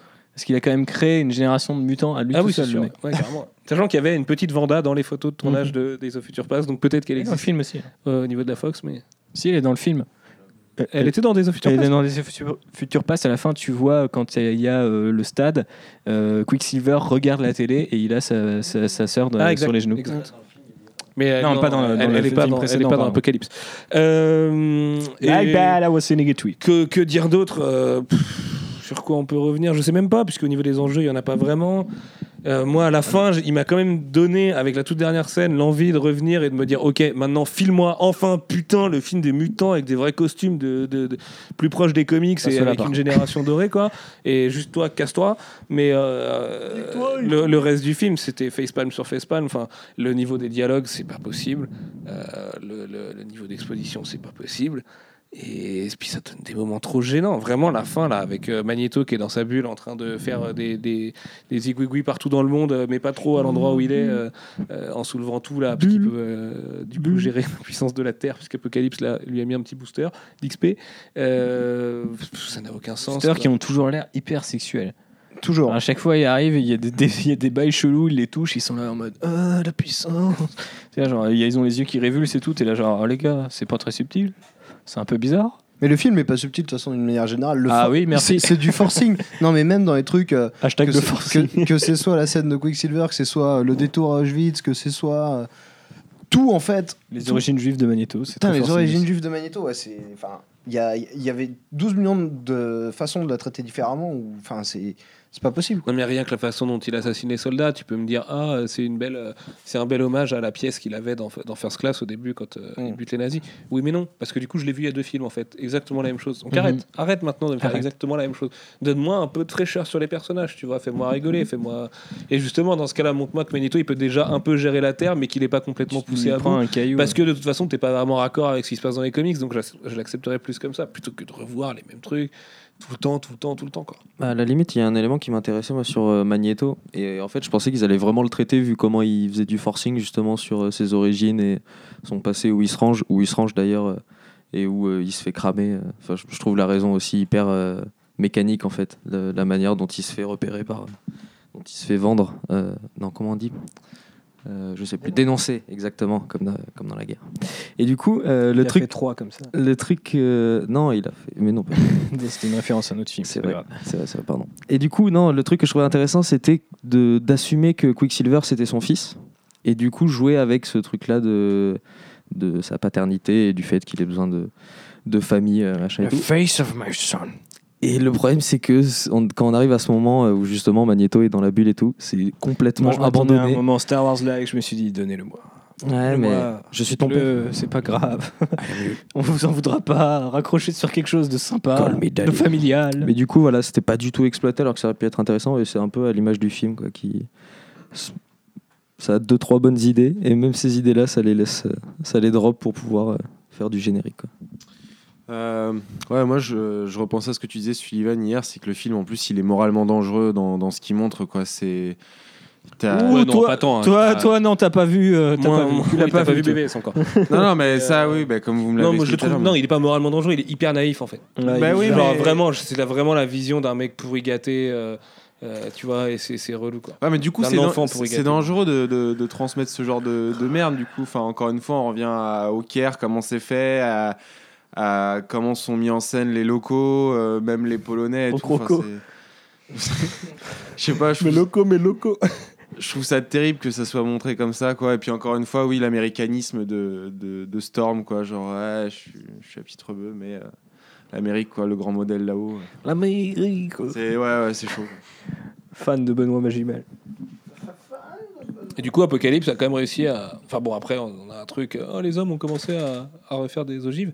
Mais Apocalypse avait quand même réussi à foutre la paix dans le monde. Ouais. Moi, je trouve ça plutôt stylé. C'est l'un des Comme passages plan. que j'ai trouvé intéressant. Bon, même si film, je suis ouais. pas sûr que balancer des ogives dans la, dans la stratosphère soit la Parce meilleure idée en termes de retombées. Le point rester, BVS, quoi. le fameux point BVS. Là, les mecs, ils L'ogive doivent- dans l'espace, ouais. Ouais, c'est ça. Non, mais c'est surtout que là, elle reste dans, dans la stratosphère et puis pépère quoi. On s'en est pas occupé dans le film en fait. Techniquement, Bah. tu sors du film, elles sont encore en suspens. Mais non, mais Euh, parce que dans le monde de Brian Singer, c'est comme ça. hein. Si tu lances les trucs loin, ils reviendront pas. si c'est loin, ça existe pas trop, et on s'en fout. Ouais, c'était un peu catastrophique euh, cette utilisation des, de- des ogives. Mais euh, ouais, euh, je voulais parler euh, tout à l'heure des, de la scène d'intro euh, à, la, à, la, à la Stargate euh, où euh, les quatre cavaliers euh, d'Apocalypse de l'époque utilisent leur pouvoir Qui sur était des, beaucoup plus badass. sur des, euh, La ouais, direction carrément, artistique. sur des pouvoirs, euh, sur, des, sur des, des pauvres humains qui subissent euh, leur pouvoir euh, souvent de, de plein fouet. Notamment un qui finit euh, tout En cube. compacté en cube. euh, Mais ça, moi, j'ai trouvé ça chambé. D'autres qui finissent euh, en squelette euh, contre une porte et tout. C'est à ça que tu pensais tout à l'heure, du coup à ça. cette scène d'intro là Ouais. Ouais, mais ça va, c'est violence graphique, level la momie quand même. hein. Ouais, Ah, les mais au c'est- ouais, mais c'était euh, nouveau pour euh, à l'histoire de la franchise X-Men parce que même Deadpool ne fait, ne fait pas de gore autour des pouvoirs des personnages. Sauf, enfin, ouais, mais c'est pas, c'était jamais gore. t'as quand même un moment où il envoie, euh, genre les mecs gore, fondent et il y a vraiment quoi. Ouais, mais c'est- gore euh, pour un PG-13, reste tranquille. Moi, je trouve ça Euh. stylé que d'un coup, dans la perspective d'un X-Force et d'un Wolverine Rated, euh, Rated R qui arrive bientôt à Fox, quand on me dit les mecs utilisent leur pouvoir, les gars se transforment instantanément en poussière ou sont euh, compactés en cubes, je trouve ça un minimum sympa dans l'idée de je- représentation des, des échelles de puissance et des pouvoirs. Et ça, c'est un, un des trucs qui revient dans le film aussi avec Apocalypse, même si en fait le premier effet euh, qu'il va avoir euh, de mettre, euh, d'enfermer un mec dans un mur, j'ai trouvé ça assez stylé. Puis plus on avance dans le film et moins c'est bien fait. Ah, et puis, le, pareil, forcing, encore une fois. Trois fois, quatre fois. Laissez-nous tranquilles. Quatre fois, ouais, c'est clair, clair qu'ils auraient pu trouver deux trois idées plus intéressantes. Mais il y avait un côté euh, presque mort comique dans tout ça que, que je trouvais pas, pas forcément euh, dégueulasse. C'est un, des, un des, des points que j'ai trouvé appréciable dans le film, surtout si tu te dis. euh, si tu le prends euh, comme un élément de la franchise et euh, une franchise qui est amenée à évoluer, on va peut-être aller vers voilà justement un X-Force, un Wolverine où ils vont vraiment jouer là-dessus quoi. Un- une autre scène que j'ai bien aimée pour accrocher avec Wolverine justement, c'est l'apparition de Wolverine qui Non, est que moi j'ai bien aimé. Ouais. Euh, Ouais, ouais, je la trouve, bien la petite je la trouve un peu cheap, quoi. à, à, à Task- euh, merde, Task Force X, c'est la Suicide Squad, mais donc Euh, Weapon X. à Weapon X. Mais, même euh, ça, même ça, elle est cheap quoi. Autant lui, autant lui foutre tout le casque, comme on avait eu les rumeurs justement Ouais, sur on avait les rumeurs comme quoi la scène se, se déroulait avec le, le casque et on le on casque intégral et pas, du coup on si c'était Hugh Jackman ou pas, mais ça aurait été beaucoup plus intéressant, quitte à à la fin en À plus, cette, ouais. cette nouvelle connexion avec, Moi, j'aurais vraiment voulu. avec la première trilogie avec Jean Grey qui justement. J'aurais vraiment voulu avoir ce, ce mélange, comme tu dis, euh, où euh, il a le casque intégral jusqu'à la fin. Euh, parce que n'avoir que le casque intégral, ça aurait été cheap parce qu'on aurait su qu'ils avaient pas pu se, ils auraient pas pu se payer euh, Hugh Jackman. Mais en même temps, cette espèce de demi-casque qu'il a et ce fameux Bermuda, Bermuda que, comme le soulignait une pote à moi, Puis- Bénédicte, et puis qui quitte à- écoute peut-être ce podcast. quitte à faire une référence à l'arme l'arme X, euh, autant autant faire une enfin pas le mettre dans une cage comme euh, comme il y a dans le film quoi, autant faire une reproduction de la cuve. euh, Bah ouais, en qu'il y a fait, dans- en dans fait le- c'est- c'est là où je me suis dit quand même, les mecs vont pas te chercher très loin. ben non.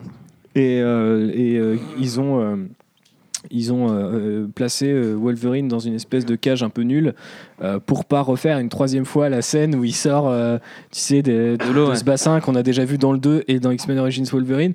Mais je me dis, putain, sur plein de- sur plein de- d'éléments. Euh, ils refont des scènes Mm. qu'on a déjà vues, mais sur celle-là qui est un Qui peu limite iconique plus, et tout, et ça aurait pu marcher. Imagine, euh, tu mets le gamin qui touche le bassin et d'un coup t'as les griffes qui sortent et tout. T'aurais pu, quitte à ce que ça soit filmé d'un autre point de vue. Ou, euh, mais bon, après ça, c'est, à mon avis, cette scène-là, c'est très clairement du reshoot fait à, euh, à Vancouver il y a quelques mois en mode pépère parce qu'il y a très peu de profondeur de champ. La scène de baston avec Wolverine, il y, y a deux trois passages qui font, mais ça va pas chercher bien loin non plus. Mais euh, Ah non, putain, mais elle est même, elle est même moi, carrément cheap au final. Euh, Sa première apparition, sa première apparition, il sort de la cage et après il saute en mode freeze des années 2000 euh, en l'air. Ouais, mais encore une fois, Brian Singer, c'est un ringard et il pense que ce qu'il a, il, a fait dans la trilogie euh, X-Men, c'est cool et c'est toujours d'actualité. J'ai pas l'impression que ça soit ce genre de mec qui, qui a saigné les films d'action du moment pour se dire il faut que je colle aux- à The Red, il faut que je colle à ce, ce- tel, tel autre truc, tu vois. Et. Mais à, à la rigueur, j'ai jamais trouvé intéressant. à la rigueur, j'ai jamais trouvé euh, euh, quoi que ce soit d'intéressant dans la mise en scène euh, des pouvoirs de Wolverine, que ce soit dans ses films solo ou dans. Enfin, je trouve ça toujours hyper cheap. Le mec il fonce, il empale les gars. Bon, si tu le fais pas avec un maximum de sang et de finish à la Doom, je- enfin, ça me fait pas kiffer, tu vois. Donc, euh, Rated R, euh, Wolverine arrive. ça, ça aurait pu faire un petit exercice de style. C'est une petite scène de deux minutes, tu vois. Sur... Parce que le problème du film aussi, c'est qu'il n'y a aucune cohérence dans, dans la réal ou la, direction artistique. Il y, a des- scènes qui s'enchaînent où la photo est, complètement différente et complètement incohérente euh, l'une de l'autre. quoi. C'est là-dessus où je. Allez. C'est là-dessus où je me dis que, quitte à, quitte, à, quitte à ce que chaque scène soit pensée en tant que telle avec euh, sa propre direction artistique et que ce soit pas euh, hyper cohérent entre eux, quoi, autant penser, autant penser à, à, à appuyer le, le retour de Wolverine au, au lieu de le faire ultra cheap et élément euh, Deus, Ex, Deus Ex Machina un peu de, du film. Quoi. Allez Ouais, mais je sais pas, moi, elle a été salutaire pour moi cette scène avec Wolverine. Il y, a eu- il y a eu deux, trois scènes comme ça, je me suis dit, ah, c'est pas mal. Je, Tu fais la recréation du mulet de l'époque? Oui, c'était pas mal, la vraie création du billet de l'époque. Avec Ah, associé au Bermuda, c'était génial. C'était assez épique. Euh, mais bon, moi, je, la trouve pas si, je la trouve pas si pire, comme disent nos amis euh, québécois. Je trouve pas si pire cette scène. Et, et voilà. Scène post-générique, quand même, tant qu'on y est, hein, parce qu'on en parlait à un moment donné. Euh, qui donc n'apprend pas grand-chose, mais qui est officiellement un gros teasing de X23. Et euh, Essex Corp, c'est lié à Nathaniel Essex, qui est Mister Sinistre, qui pourrait donc être soit l'ennemi de. New Mutants, soit euh, le vilain de X-Force, soit d'un film X23, soit du, du- On sait pas, mais à un moment donné, il y aura it's Mister coming. Sinistre. Voilà, euh, il y aura sûrement un petit diamant sur la tête, histoire de dire que c'est lui, et puis. euh, il sera Brent Cranston. ouais. Et du y maquillage avait eu noir. un, il y avait eu un fan art de dingue, Brian Cranston en sinistre. Ce serait Voilà. marrant. Elle a dit qu'il voulait jouer sinistre? Ah d'accord, ok.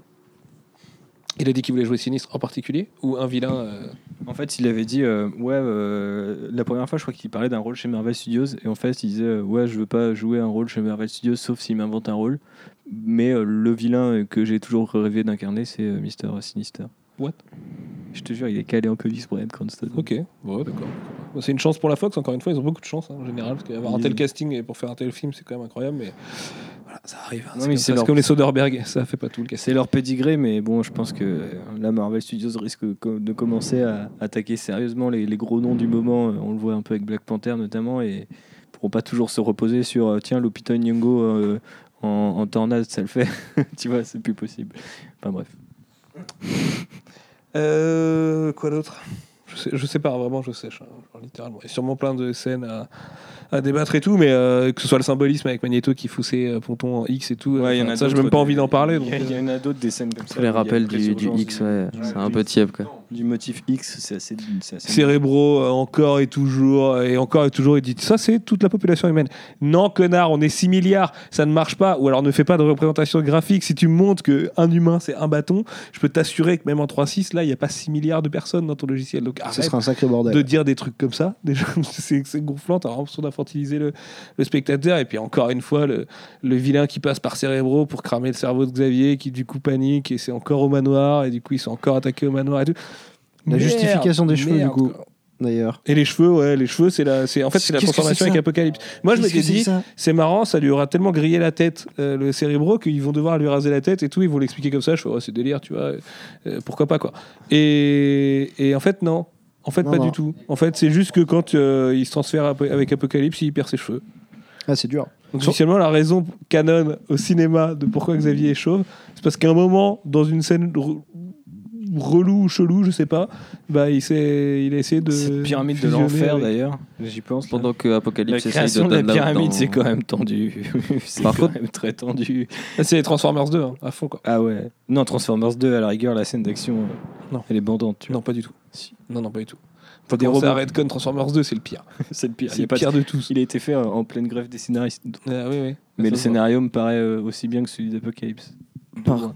Bon, Simon Kingberg, il est en grève toute sa vie. hein. Oui, c'est vrai. C'est un gréviste qui C'est fait l'emploi fictif, comme dirait Méa. Ouais, ouais. Scénario sur Jumper, la bonne blague.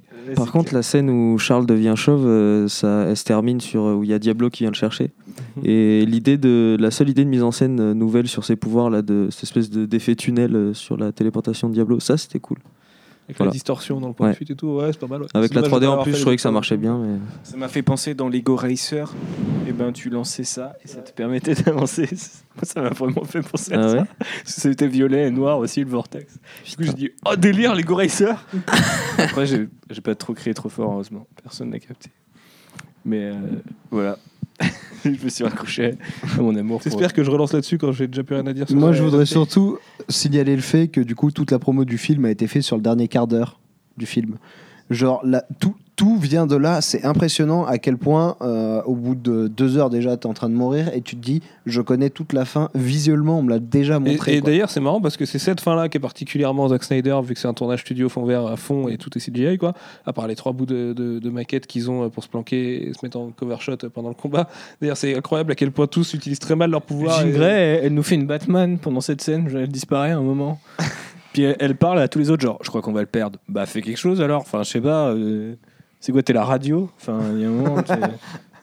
Il y a un moment, c'est un peu emmerdant, quoi. C'est vrai que du coup, filmer les trailers, enfin baser les trailers là-dessus, ça nous donnait cette impression que c'était plus Snyder que d'habitude.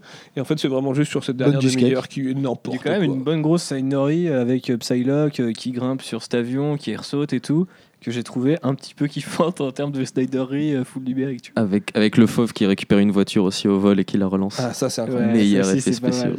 Dire qu'on débattait direct. sur l'histoire de la moto du Winter Soldier, et bah putain. Le fauve a Eh repris bah, une putain. voiture.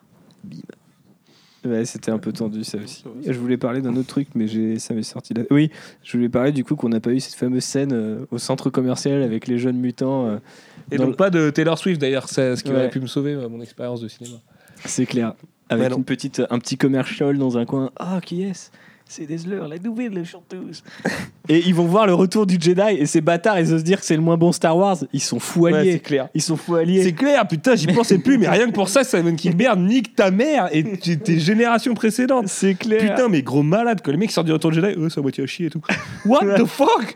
Mais qu'est-ce que tu fais? Qu'est-ce que tu racontes? Ou alors c'est vraiment une autre timeline où c'est c'est ce nul à chier, tu sais. Mais euh, C'est une timeline où. euh, surtout le mec il bosse sur Star Wars à côté, Enfin, il produit des Star Wars, C'est enfin, un des trucs Star Wars que après Le mec- film est annulé, il va peut-être se barrer, et Dieu merci. Le mec est malade. Le Le mec, est il a peur de rien. Le mec est fou. Le mec, il est plus courageux qu'un Wookie quand il fait des blagues. C'est nimp. Surtout que c'est pas juste. Au début, moi je trouvais ça sympa parce qu'ils disent ouais, euh, Empire c'était mieux et tout. Bon, bah, universellement, c'est reconnu qu'Empire c'est le meilleur Star Wars, tu vois. Mais après, ils défoncent le film quoi. Et en plus, t'as un cut. T'as- Avec- t'as- Entre temps, avec t'as la- fameuse le- blague, l'épisode 4 aussi. Le troisième, c'est toujours le pire en mode euh, Ah ouais, c'était bien fait défoncer sur X-Men 3, tu te souviens? Ah, mais là, c'est marrant, c'est encore X-Men 3. Et C'est encore nous. Lol. c'est peut-être, c'était peut-être euh, dans une volonté de, tu sais, de parodier les, les jeunes, euh, les jeunes hipsters de. Ah bah non, parce que du coup, euh, j'allais dire de, les jeunes hipsters de, du moment, euh, tu sais, qui sortent super blasés d'un film. Sauf que là, on est, on est dans les années 80. Tu peux te dire, putain, tu découvres le retour du Jedi pour la première fois à sa sortie en salle. Tu trouves ça nul? Moi, j'ai envie de retourner dans le temps et de leur dire. Attends mec, tu vas voir en Non, mais tu peux- 99, tu, vas Tu prendre peux très trouver cher. ça nul Tu vas si prendre t'as. très très cher. Tu trouves ça nul si t'as 35 ans et que t'es enfermé sur l'histoire de Star Wars, ça va être trop badass comme l'Empire et tout, et tu dis putain de, de, Ouais, de, putain de merde, euh, Nicky Wars. Mais pas quand t'es un ado euh, qui, qui va à l'école. Mais et du coup, tout, c'était mais- super dommage parce que cette micro, discours. cette micro scène au- au-delà du Les discours. mecs, ils ont vu l'Empire, ils avaient 10 ans. qui est dégueulasse. Ouais, c'est un peu, c'est un peu tendu. Mais euh, je trouve que euh, j'aurais, enfin, j'aurais vraiment aimé passer plus de temps avec ces nouveaux mutants parce que je pense que, enfin, à chaque fois qu'ils sont avec d'autres, ça, ça les éclipse ou la façon dont ils, dont ils sont écrits, c'est vraiment un rapport hiérarchique et c'est pas très intéressant. Euh, Tu vois, euh, ils nous ont fait euh, tout un cake avec Jean Grey, son mentor, c'est professeur Xavier et tout. Je, trouve- je trouve que ça marche pas du tout. Les deux, ils jouent mal. Ce qui, ce qui Il y a même raconte, la pas- petite scène inceste dans ta tête où il commence à dragouiller un Wolverine qui a un bon 50 balais bien tassé, qu'elle elle a Mais 15 il ans. vieillit pas, Wolverine, ça passe. Et où on sait Ça que passe. ça va pas être innocent tout ça euh, plus tard, dans l'ancienne trilogie du coup. C'est ça. Ouais. Moi, moi, moi. euh, Moi, je repensais du coup à, à cette vague, à cette vanne qui n'a pas vieilli, euh, de Wolverine qui fait un doigt, qui était très bien. qui c'est très très bien, qui nous avait déjà refait dans Days of Future Past. Mais euh, ouais, c'était déjà pas mal. qui faisait un meilleur caméo dans First Class d'ailleurs, qui, devait- C'est qui avait dû clair. coûter moins cher. Euh, Mais du coup, Enfin, il y a même si, ce- à mon avis, Il drop un Bryan F-word quand même Singer dans le film. possède son propre hangar qui s'appelle le Singer Hangar. Il y fait plein de choses à l'année, ça le regarde. Et il a aussi les décors de ses films qu'il réutilise ad vitam. Mhm. Ad vitam. Genre le bunker, c'est une spécialité de Brian Singer. Il est chaud du bunker, le gars. Et je passe, je passe couloir alors, du le cérébro. couloir du cérébro, ouais, Intact sûr. depuis les années 2000. Chut, Clean. Nickel. Il y a un mutant, il arrive sans pouvoir, c'est hop, Est-ce que t'imagines Brian Singer comme cette espèce de réal super euh, ego trip et qui se vénère de rien et tout qui arrive sur le set qui fait c'était pas comme ça oh, vous me le refaites exactement pareil putain sinon je vous viole Euh, Tu t'es laissé emporter. C'est Apocalypse qui, est- Mais Apocalypse a raison de toute façon dans ce putain de film. Donc Oscar Isaac s'en tire bien. C'est le seul mec qui a un discours sensé sur le fait que le système pue la merde et tout quoi. Le pire, c'est qu'il n'y a, pas- il y a aucune tentative de discours derrière de la part des X-Men. quoi. Ah il, y a pas un du petit, tout, il y a non. une petite tentative de. Non mais les X-Men c'est un peu des Jedi euh, prélogie Star Wars, euh, interventionnisme à fond quoi. Tu vois, surtout dans une époque là où on nous fait comprendre que contrairement à la première trilogie, bah les gens connaissent déjà leur existence puisque Moira McTaggart. C'est pour ça que euh, pour moi, ça peut pas être la même truc. Non mais ça ils s'en branlent. Ça c'est des trucs il y a pas encore pensé, je te jure. Mais c'est le début d'X-Men 1. Jean Grey, oui. elle fait une délégation à l'ONU pour expliquer la présence des mutants. Oui oui mais Les mecs, ils peuvent pas rester Keblo 40 ans alors qu'ils En fait, soient ils connaissaient avant, Je peux comprendre, que mais qu'ils les malgré connaissent, les savent actes terroristes de grande échelle, ils ont pas retenu. Voilà. C'est clair. Il s'est passé d'autres trucs. Ah d'ailleurs, euh, Stalker level euh, pff, élevé pour euh, James McAvoy quand même qui se permet d'effacer la mémoire de son ex pour lui rendre à la fin. Eh, eh. Eh, c'est tendu. J'arrivais plus à te draguer, t'es chaud, que c'est alors que du ça coup je te rends ça. Mais globalement, je trouve que les persos féminins, c'est un peu, un peu tendu quand même. Il y en a, ils meurent. Il y en a, euh, on Ah, Il y a la leur vole leur dynamique mémoire. euh, Raven euh, Tornade qui est pas mal, qui est plutôt intéressante quand Ouais, même dans mais le dans enfin, c'est les badass. quoi. Jennifer Lawrence, c'est la seule qui a un peu euh, de finesse dans la scène de l'avion où on Ça lui fait dit un non peu mais toi t'es début mon héros, ferme-la. En fait maintenant tu, tu vas supporter le fait que t'es mon modèle et c'est comme ça. Et elle est un peu contente. tu Ouais, vois, c'est un peu des dialogues Ce qui est réussis dommage du pour film. finir sa vie comme une espèce de quarantenaire alcoolique euh, euh, dans X-Men 1, 2, 3 où elle sert à que dalle et, et où le perso est vraiment très dans la boue. Quoi, mais, Reste tranquille.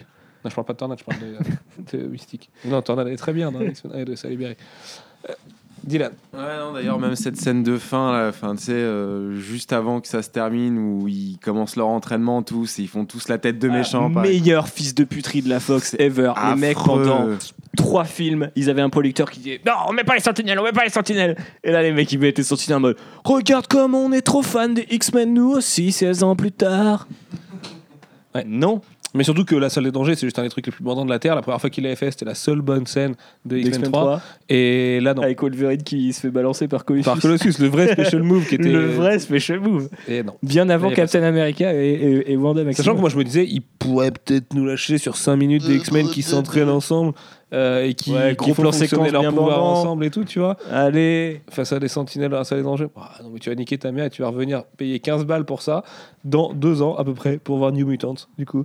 Et j'espère, j'espère vraiment pas réel par Brian Singer. Je suis pas désespéré pour la licence parce que là il y a une vraie clean slate à la fin. Tu peux reprendre avec cette génération de mutants, c'est pas la moins intéressante et tout. Enfin, t'as au moins Cyclope, Jean Grey, Tornade, tu vois. Donc euh, derrière, tu recasses Wolverine en X23 et puis c'est typard. Mais euh, pour moi, New Mutants, ça fait même un peu, euh, comment il s'appelait, super animé X-Men, euh, qui passe pas le premier euh, X-Men Evolution, qui avait créé X23 d'ailleurs, qui était plutôt très bien et qui est à peu près la meilleure adaptation Ouais, des X-Men à mon X23, sens. quoi. ça vient Ouais, du dessin animé. de ça, ouais.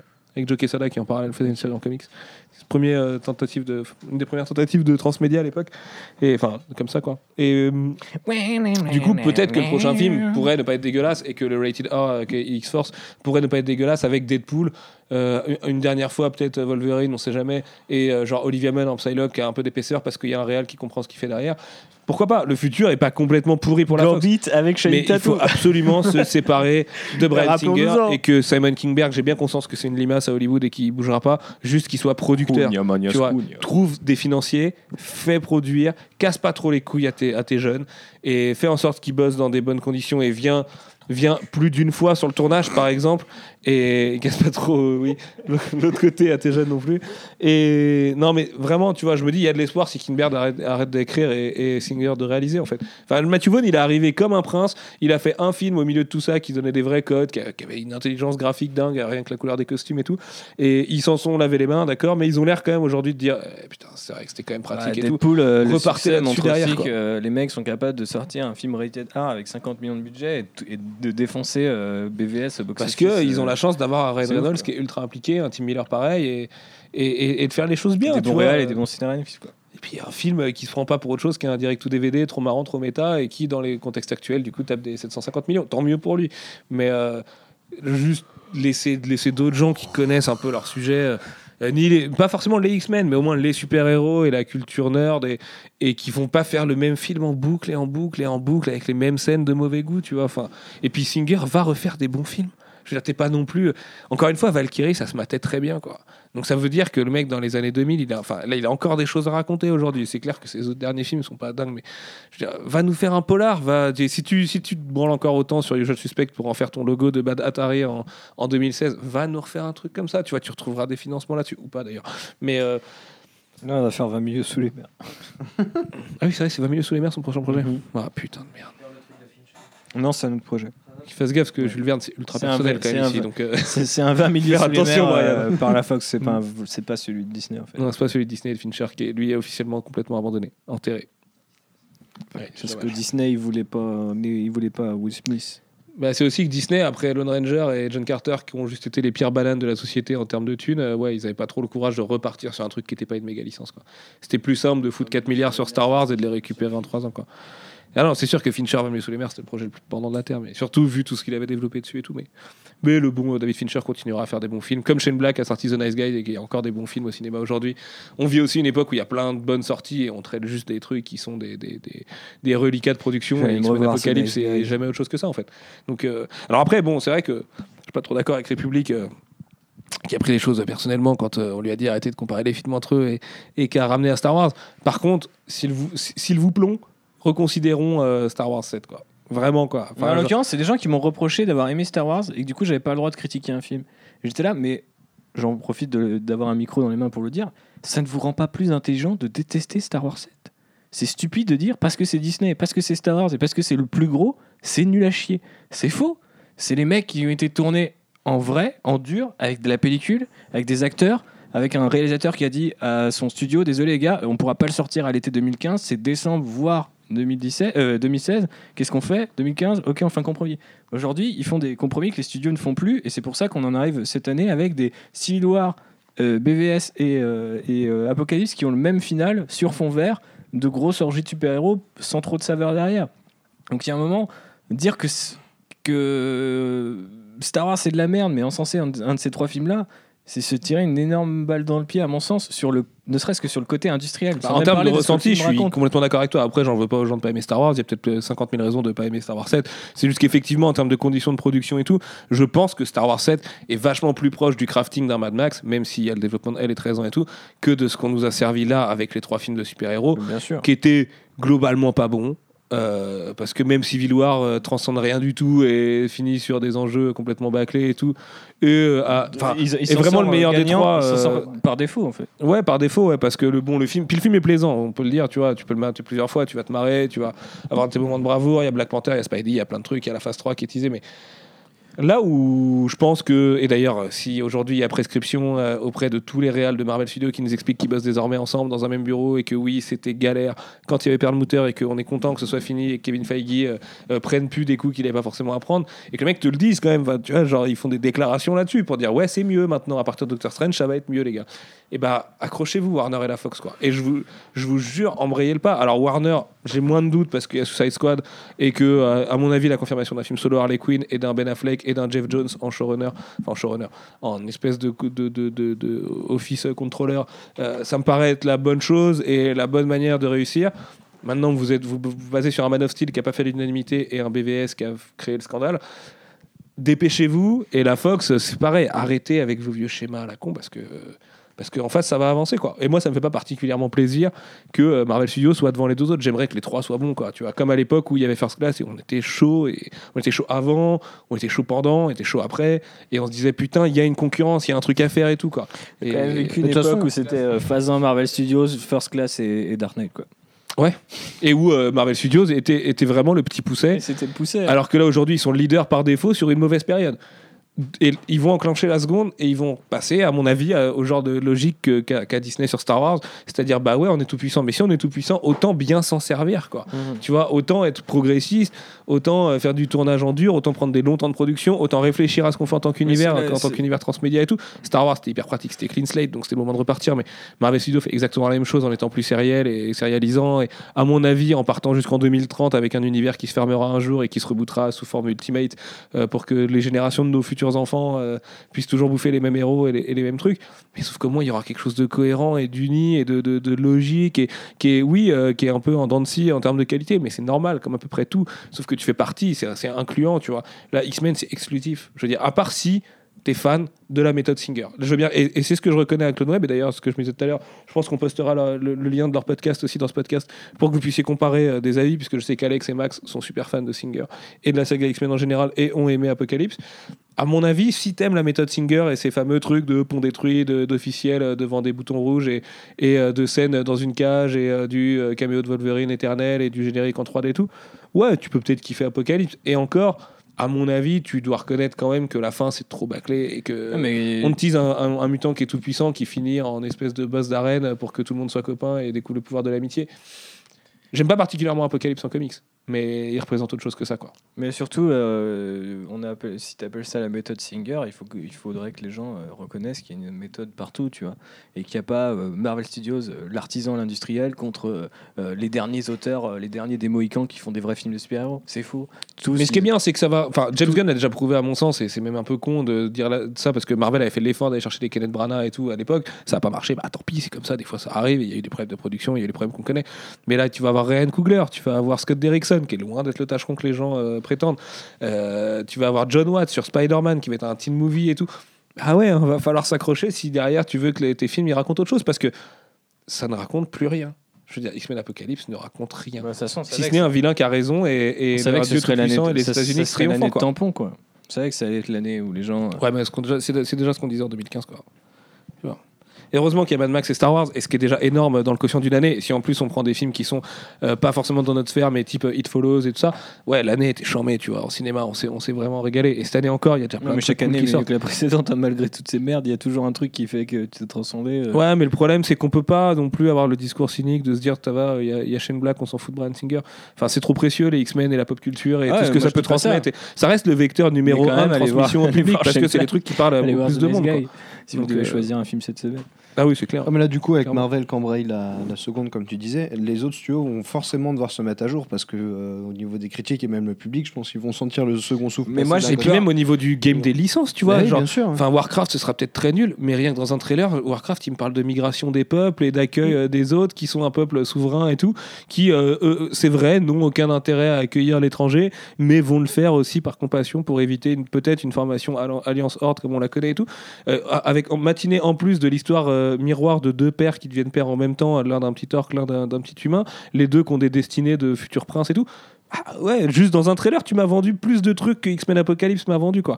Où t'as un vilain qui est pour la démilitarisation et que le système s'effondre et que euh, les, les, les gens puissent, que le peuple puisse reprendre le pouvoir, quoi. Alors oui, il est un peu nietzschéen dans son discours, Apocalypse, il est étendu, mais il faut le comprendre, il vient de moins 5000, ça se passait pas pareil qu'aujourd'hui. Encore que les Égyptiens avaient des congés payés, mais, et que le film a pas trop l'air de considérer ça vu que c'est des pauvres esclaves basanés.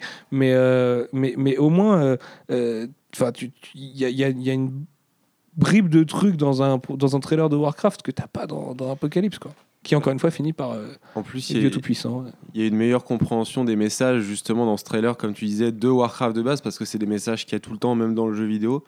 Et je suis pas spécialement connaisseur des X-Men en comics, mais j'imagine que c'est pas du Ah mais c'est de l'universalité à fond les X-Men, c'est accepter le prochain et tout. Et c'est Ouais, ce que. X-Men 1 faisait très bien à l'époque, tu vois. Et euh, Brian Singer étant homosexuel, enfin bi, euh, c'était vachement cool de voir un, un gay euh, qui prenait les X-Men comme espèce de, de, de tampon justement pour faire passer son message. C'était super stylé, tu vois. Là aujourd'hui, ça raconte que de Ouais, que ça, ça sort comme une blague, c'est assez impressionnant. J'aimerais vraiment pouvoir discuter avec Simon Kingberg et savoir quelles sont les références de ce type. Pourquoi il écrit des trucs comme ça, quoi. Comme Triple X2, comme Jumper, euh, comme euh, X-Men 3, comme X-Men C'est Apocalypse. une anomalie, c'est tout. C'est- Le mec, il est à Hollywood, euh, il, il a percé euh, comme si il a sans doute été l'assistant de machin. euh, il a trimé pendant euh, typiquement la carrière d'Hollywood du, du forceur. Quoi. Il y a un moment, il y a un mec qui lui a lâché un truc et l'autre il a lâché le suivant. Puis il en arrive à, à toquer à Lucasfilm et puis bon bah au premier pet, les gens lui disent par contre t'es quand même un imposteur, toi qu'est-ce que tu fous là, dégage. Mais après bah quand t'es un studio comme la Fox euh, qui a besoin de ce genre de mec qui ma- malgré lui a fini par connaître tout le monde et a quand même eu. euh, bah, tu vois, c'est lui qui a sorti euh, Bloomcamp euh, du truc. Enfin, tu vois, bah, c'est Peter Jackson à la base, mais qui derrière a récupéré le, le truc après, le, le- pas le semi-échec, mais le, et qu'il succès l'a ouais, bien de- ruiné aussi, quoi. Bah ouais, ouais, non, mais Et bien sûr. Blomkamp veut plus avoir affaire à lui, donc tu Ouais. vois, ça veut aussi tout Bah oui, dire, non, mais ça veut. non, mais c'est. Moi, je pense que c'est un, vrai imposteur qui, qui essaye de s'imposer à Hollywood. Moi, je trouve qu'il a une carrière de. Je veux pas être méchant gratos avec lui. Je sais pas ce qu'il fait de sa vie et tout, mais je- Moi, je regarde sa filmo, c'est un loser. Ce mec, il s'accroche à un truc, il arrive, il redescend d'un cran, il reprend un film pas mal, il redescend de deux crans. Là, franchement, Le le mec qu'avec Deadpool et Days of Future Past, le mec il a un seuil de rentabilité à Hollywood qui est exceptionnellement bon quoi. Bah ouais ouais mais du coup le problème c'est que c'est voilà le problème de Hollywood c'est que c'est ça euh, qui ça qui l'emporte enfin en fait le problème pas forcément à Hollywood et c'est là où on en revient toujours à, à la comparaison entre les studios et désolé euh, de, de la faire tout le temps mais du coup j'imagine que Marvel Studios euh, a une forme d'amour pour les comics qui fait que les mecs il y a un seuil de rentabilité mais maintenant qu'ils sont auprès de Walt Disney il y a aussi une volonté de de bien faire et de bien adapter là où la Fox se dit il faut absolument qu'on rattrape notre retard sur Marvel Studios et en fait, ce qu'il devrait dire, c'est ça, un, et deux, comment, tu vois. Parce que aujourd'hui, j'ai l'impression qu'ils réfléchissent pas. Enfin, euh, après le succès de Deadpool, bah, moi je suis Simon Kinberg, je suis en charge de l'univers mutant. Bah, je dis, bah, tout est R-rated, on vire euh, Singer, on fait X-Force, euh, niquez-vous les anciens mutants, on monte des trucs nouveaux. Et, et c'est c'est pour cette audience-là qui veut des films avec du sang et des vannes qui ira voir les- ces trucs-là. Et ils ont fait un carton monumental avec Deadpool, donc ça peut marcher, surtout si derrière tu mets une X23, tu mets des nouveaux vilains, tu vois. Pareil Après, pour c'est Warner. peut-être pas plus mal d'en- de pas enfermer la licence là-dedans et de- de- d'avoir un New Mutants, tu vois, avec. Non, bah pff, non. Moi, un énième truc où les mecs ils ont 16 ans, euh, ils se passent dans les années 80. Mais c'est pas, c'est pas Singer, c'est euh, c'est Josh Boone. Mais c'est pareil, c'est un, un réalisateur de rom-com. Enfin, ouais, tu vois, la transition, elle est, elle est encore un peu souple, quoi. Mais euh, même si, euh, en l'occurrence, ça peut donner un truc euh, sympa. Mais bon, le dernier réalisateur de rom-com sur, sur des super-héros, c'est Mark Webb sur Amazing Spider-Man. Et c'était pas phénoménal. Enfin, c'était bien pour le côté ro- romantique, en l'occurrence. Mais le reste, c'était pas, c'est un peu tendu, quoi. Donc, euh, Ouais, j'ai, une bah, cer- j'ai une certaine sympathie pour ces deux films quand même, parce que parce qu'il y a Emma Stone et Andrew Garfield. Mais Il va y avoir les deux branches en fait maintenant dans la saga X-Men, parce que X-Force et X-23 sont plus ou moins. euh, Ouais, carrément, mais moins j'en j'en viens quoi, à, donc, aimer- euh, à vouloir et à appeler de tous mes voeux un hard reboot X-Men avec un nouveau réal, des nouveaux mutants. euh. Je sais pas s'il y a besoin, c'est l'occasion là de repartir, je te dis, avec une équipe Tornade, Cyclope, Jean Grey, euh, Ouais, X23, me saoule. ça passe. Moi, moi, ça me saoule parce qu'il y a ce spectre de c'est toujours dans la même continuité et quand tu revois les scènes, bah tu les revois, tu vois. C'est bah, non mais c'est vrai, mais c'est un truc trop con. revois. Putain, mais- c'est débile. Elle passe devant mes yeux, ça fait elle, mal cerveau. elle- elle- elle passe, elle passe crème. Non, mais Marvel Studios a annoncé que Spider-Man ne referait pas les origines de Spider-Man. Et ils les refont pas non plus dans Civil War. Ils, ils savent, tu vois, il y a un moment, ils disent ah, c'est trop. Vous avez eu trop de films, tu vois. Même là, c'est pareil, les origines de Cyclope. euh, il y a un moment, le mec tire des lasers, c'est chaud à contrôler. On a compris, merde. Enfin, c'est pas, on n'est pas aussi teubé que Simon Kinberg veut bien le croire, quoi. Et c'est ça qui me, qui me, qui m'énerve. Est-ce qu'on mettrait une note à X-Men Apocalypse? Ouais. Sur 5 J'ai mis combien? On a mis combien euh, 2, 2,5, je sais plus. on a mis- à- à- Et à BVS, on a mis combien? 1,5. Moi, je mettrais un demi. Ouais, pareil. Tant qu'à faire. Et d'ailleurs, ça répond officiellement à la question c'est mieux ou c'est pire que BVF C'est Eh bien, c'est pareil. C'est un ennemi, euh, pareil. Moi, je mettrais deux. Et je ne déteste pas les gens qui ont aimé ce film. hein. Euh, je suis toujours pote avec Par les contre, gens je de Web, par film. exemple. Mais par contre, je déteste putain de ce film. Carrément. Moi, pour le coup, je mettrais deux parce que comparé à BVS, justement, il y avait moins d'enjeux. BVS, c'était vraiment Batman contre Superman. Fallait que c'est, fallait que ce soit historique, fallait que ce soit Ouais, incroyable. mais j'ai trouvé que c'était un- vachement plus regardable que euh, X-Men Apocalypse. Je trouve ça Aussi, ouais. tout Ah aussi oui, oui, con. bien sûr, mais Mais en attendant, j'ai quand même. Je me suis moins ennuyé de, devant BVS, en fait. Bah ouais, non, parce que tout est cousu de fil blanc dans X-Men Apocalypse. Tu sais Mm. tout, tu vois. non. Ah oui. J'avais pas tout prévu dans Il y a BVS. plus de surprises. Des fois, euh, Il y a pas Martin. forcément. ouais, pas, pas toujours dans le beau côté des Mm. choses, mais. Mais euh, ouais, on va pas voilà. spoiler, il est encore trop tôt, il est pas sorti en Blu-ray. Euh, je pense que je lui mets euh, un et demi aussi. Parce que je sais pas, j'en ai tellement pas de souvenirs en fait. Là, j'ai j'ai essayé j'ai essayé d'y repenser en Moi, rentrant. contre, moi, moi, j'ai un énorme tellement souvenir de film, par que contre. j'ai hein. Je me suis réveillé, j'ai fait putain, c'était nul à chier, quoi. C'est le genre Non, de film qui me hante, comme BVS, quoi, ça mais m'a hanté pendant trois mois, quoi. dans là, ça son ensemble, je me suis, mois, je c'est suis sûr. un peu fait chier. c'est X-Men Apocalypse. Ouais, mais ça me saoule de voir des films comme Mais ça. dans les BVS, il y avait forcément une attente gigantesque de la part de tout le monde. Mais là, que j'ai pas une attente et j'ai même pas d'amour pour l'X-Men, mais je lui dis, c'est chaud, c'est chaud d'entendre voir, de, de voir les gens s'extasier, de. Euh, non, il y a peu de gens qui s'extasient dessus. J'espère. Il y a, il y a- il y a- il y a beaucoup de gens euh, qu'on. qu'on- Enfin. Beaucoup plus de gens qui n'ont Moi, je pas pense- aimé le film, moi, je suis même, assez même dans le côté que- pro-singer, que de gens Ouais, qui l'ont aimé. je, tu vois. je pense que le- je suis assez persuadé que le film trouvera pas son, son public euh, comme BVS euh, allait trouver son public. Non, mais quoi en qu'il plus, il arrive. sort pas du tout dans les mêmes conditions. ouais. Ouais. X-Men et Days of Future Past sortaient au bon moment. Là, c'est pas du tout le moment. Enfin, les gens, ils ont pris BVS puis Civil War. Pff, X-Men, euh, les mecs, ils voient que ça a l'air un peu tiep et tout. Et Bad Buzz, euh, bah non. Non. La licence est de toute façon à la, la troisième euh, Ils auraient dû roue de la moto. Ils auraient dû mettre. Je sais pas parce qu'il y a quand même pas mal de gens qui suivent. euh, X-Men, ça, je pense que ça reste quand même populaire, tu vois. euh. Ah, mais c'est populaire, mais t'as le choix aujourd'hui, après en avoir vu deux autres. euh, Tu compares les deux séances qu'on a faites. Non, mais Il y avait ça, plus de non, monde à minuit pour chez- Civil nous, War clair, euh, ouais, que, que là hier soir à 20h pour X-Men. Après, après, hier soir, le public était bien réceptif aussi. euh, ce que disait Dylan, euh, ça riait quand même beaucoup. Non, ça riait. peu, ou euh, drogue Ça- non, non, c'est pas vrai. Ça a ri aux vannes qui étaient vraiment drôles. Il y a deux, trois vannes qui passent vraiment bien dans le film. Quand, quand les vannes étaient nulles, euh, moi j'étais même que- gêné par le froid de la salle, hein, en vrai. hein.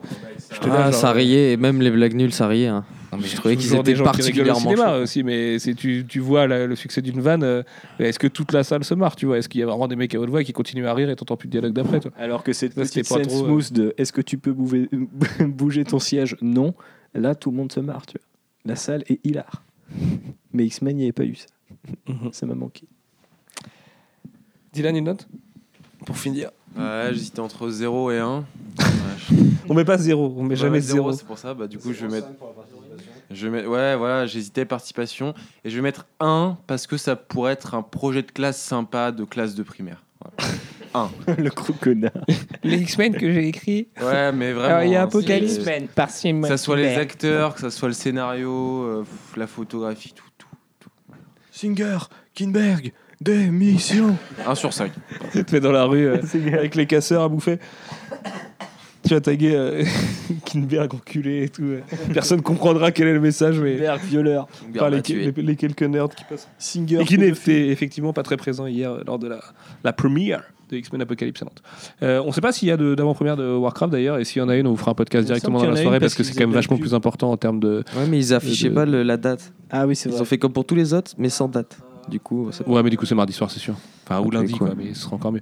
Euh, donc, du coup, on se retrouve dès la semaine prochaine pour un, un autre podcast. Euh, Enfin, voilà, vous aurez un podcast le mardi, euh, un podcast sur Warcraft le mardi ou le mercredi, donc. Enlève-vous Et vous avez, arrête, et vous avez le, le podcast 77 qui est en ligne depuis un peu plus tôt aujourd'hui. Vous avez double dose de podcast. Dans le 77, il y a plein de trucs qu'on aime bien, donc allez-y. Et là, c'était le podcast Apocalypse. On est désolé, mais Brian Singer, casse-toi, quoi. Enfin, c'est bon, c'est bon. T'as as, d'autres choses à faire, t'as assez d'argent, il y a assez d'enfants sur Terre, va t'occuper. Et, et voilà, laisse-nous laisse laisse tranquille, justement. Je me désolidarise de tes propos. Mon âme, mon âme d'enfant a pris trop cher à cause de toi, Brian. Euh, on vous embrasse très fort, on vous dit à la semaine prochaine. Mon Et même si vous avez adoré X-Men Apocalypse, on vous aime bien quand même parce qu'il y a plein d'autres trucs que vous avez aimé, que nous aussi on a aimé, qu'il y a plein d'autres gens qui n'ont pas aimé, je vous le rappelle. Et allez la France et. Nous ne sommes pas obligés, obligés d'être sectaires. And try to On va gagner l'euro, mais c'est déjà trop tôt pour le dire parce qu'on a encore quelques podcasts avant la finale. Mais effectivement, euh, voilà. On est tous ensemble. Things are better. The world is better. Just because there's not a war doesn't mean there's peace. He's coming.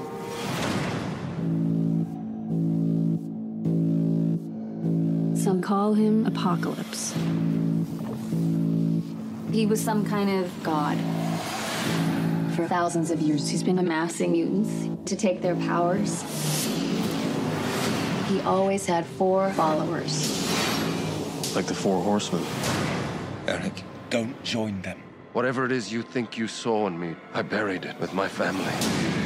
Together, we will cleanse the earth. Everything they've built will fall! And from the ashes of their world, we'll build a better one! I've never felt power like this before.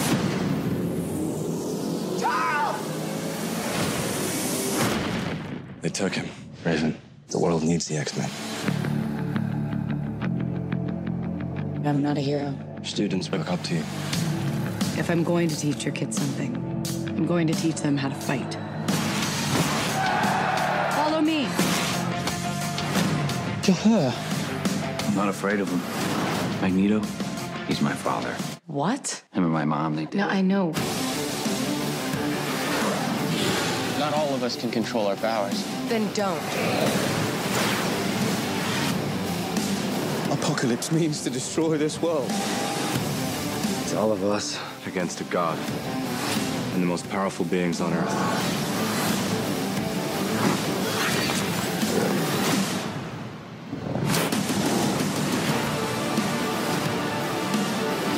Forget everything you think you know.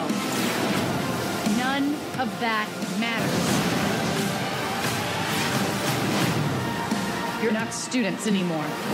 We'll take everything from them. You're X-Men.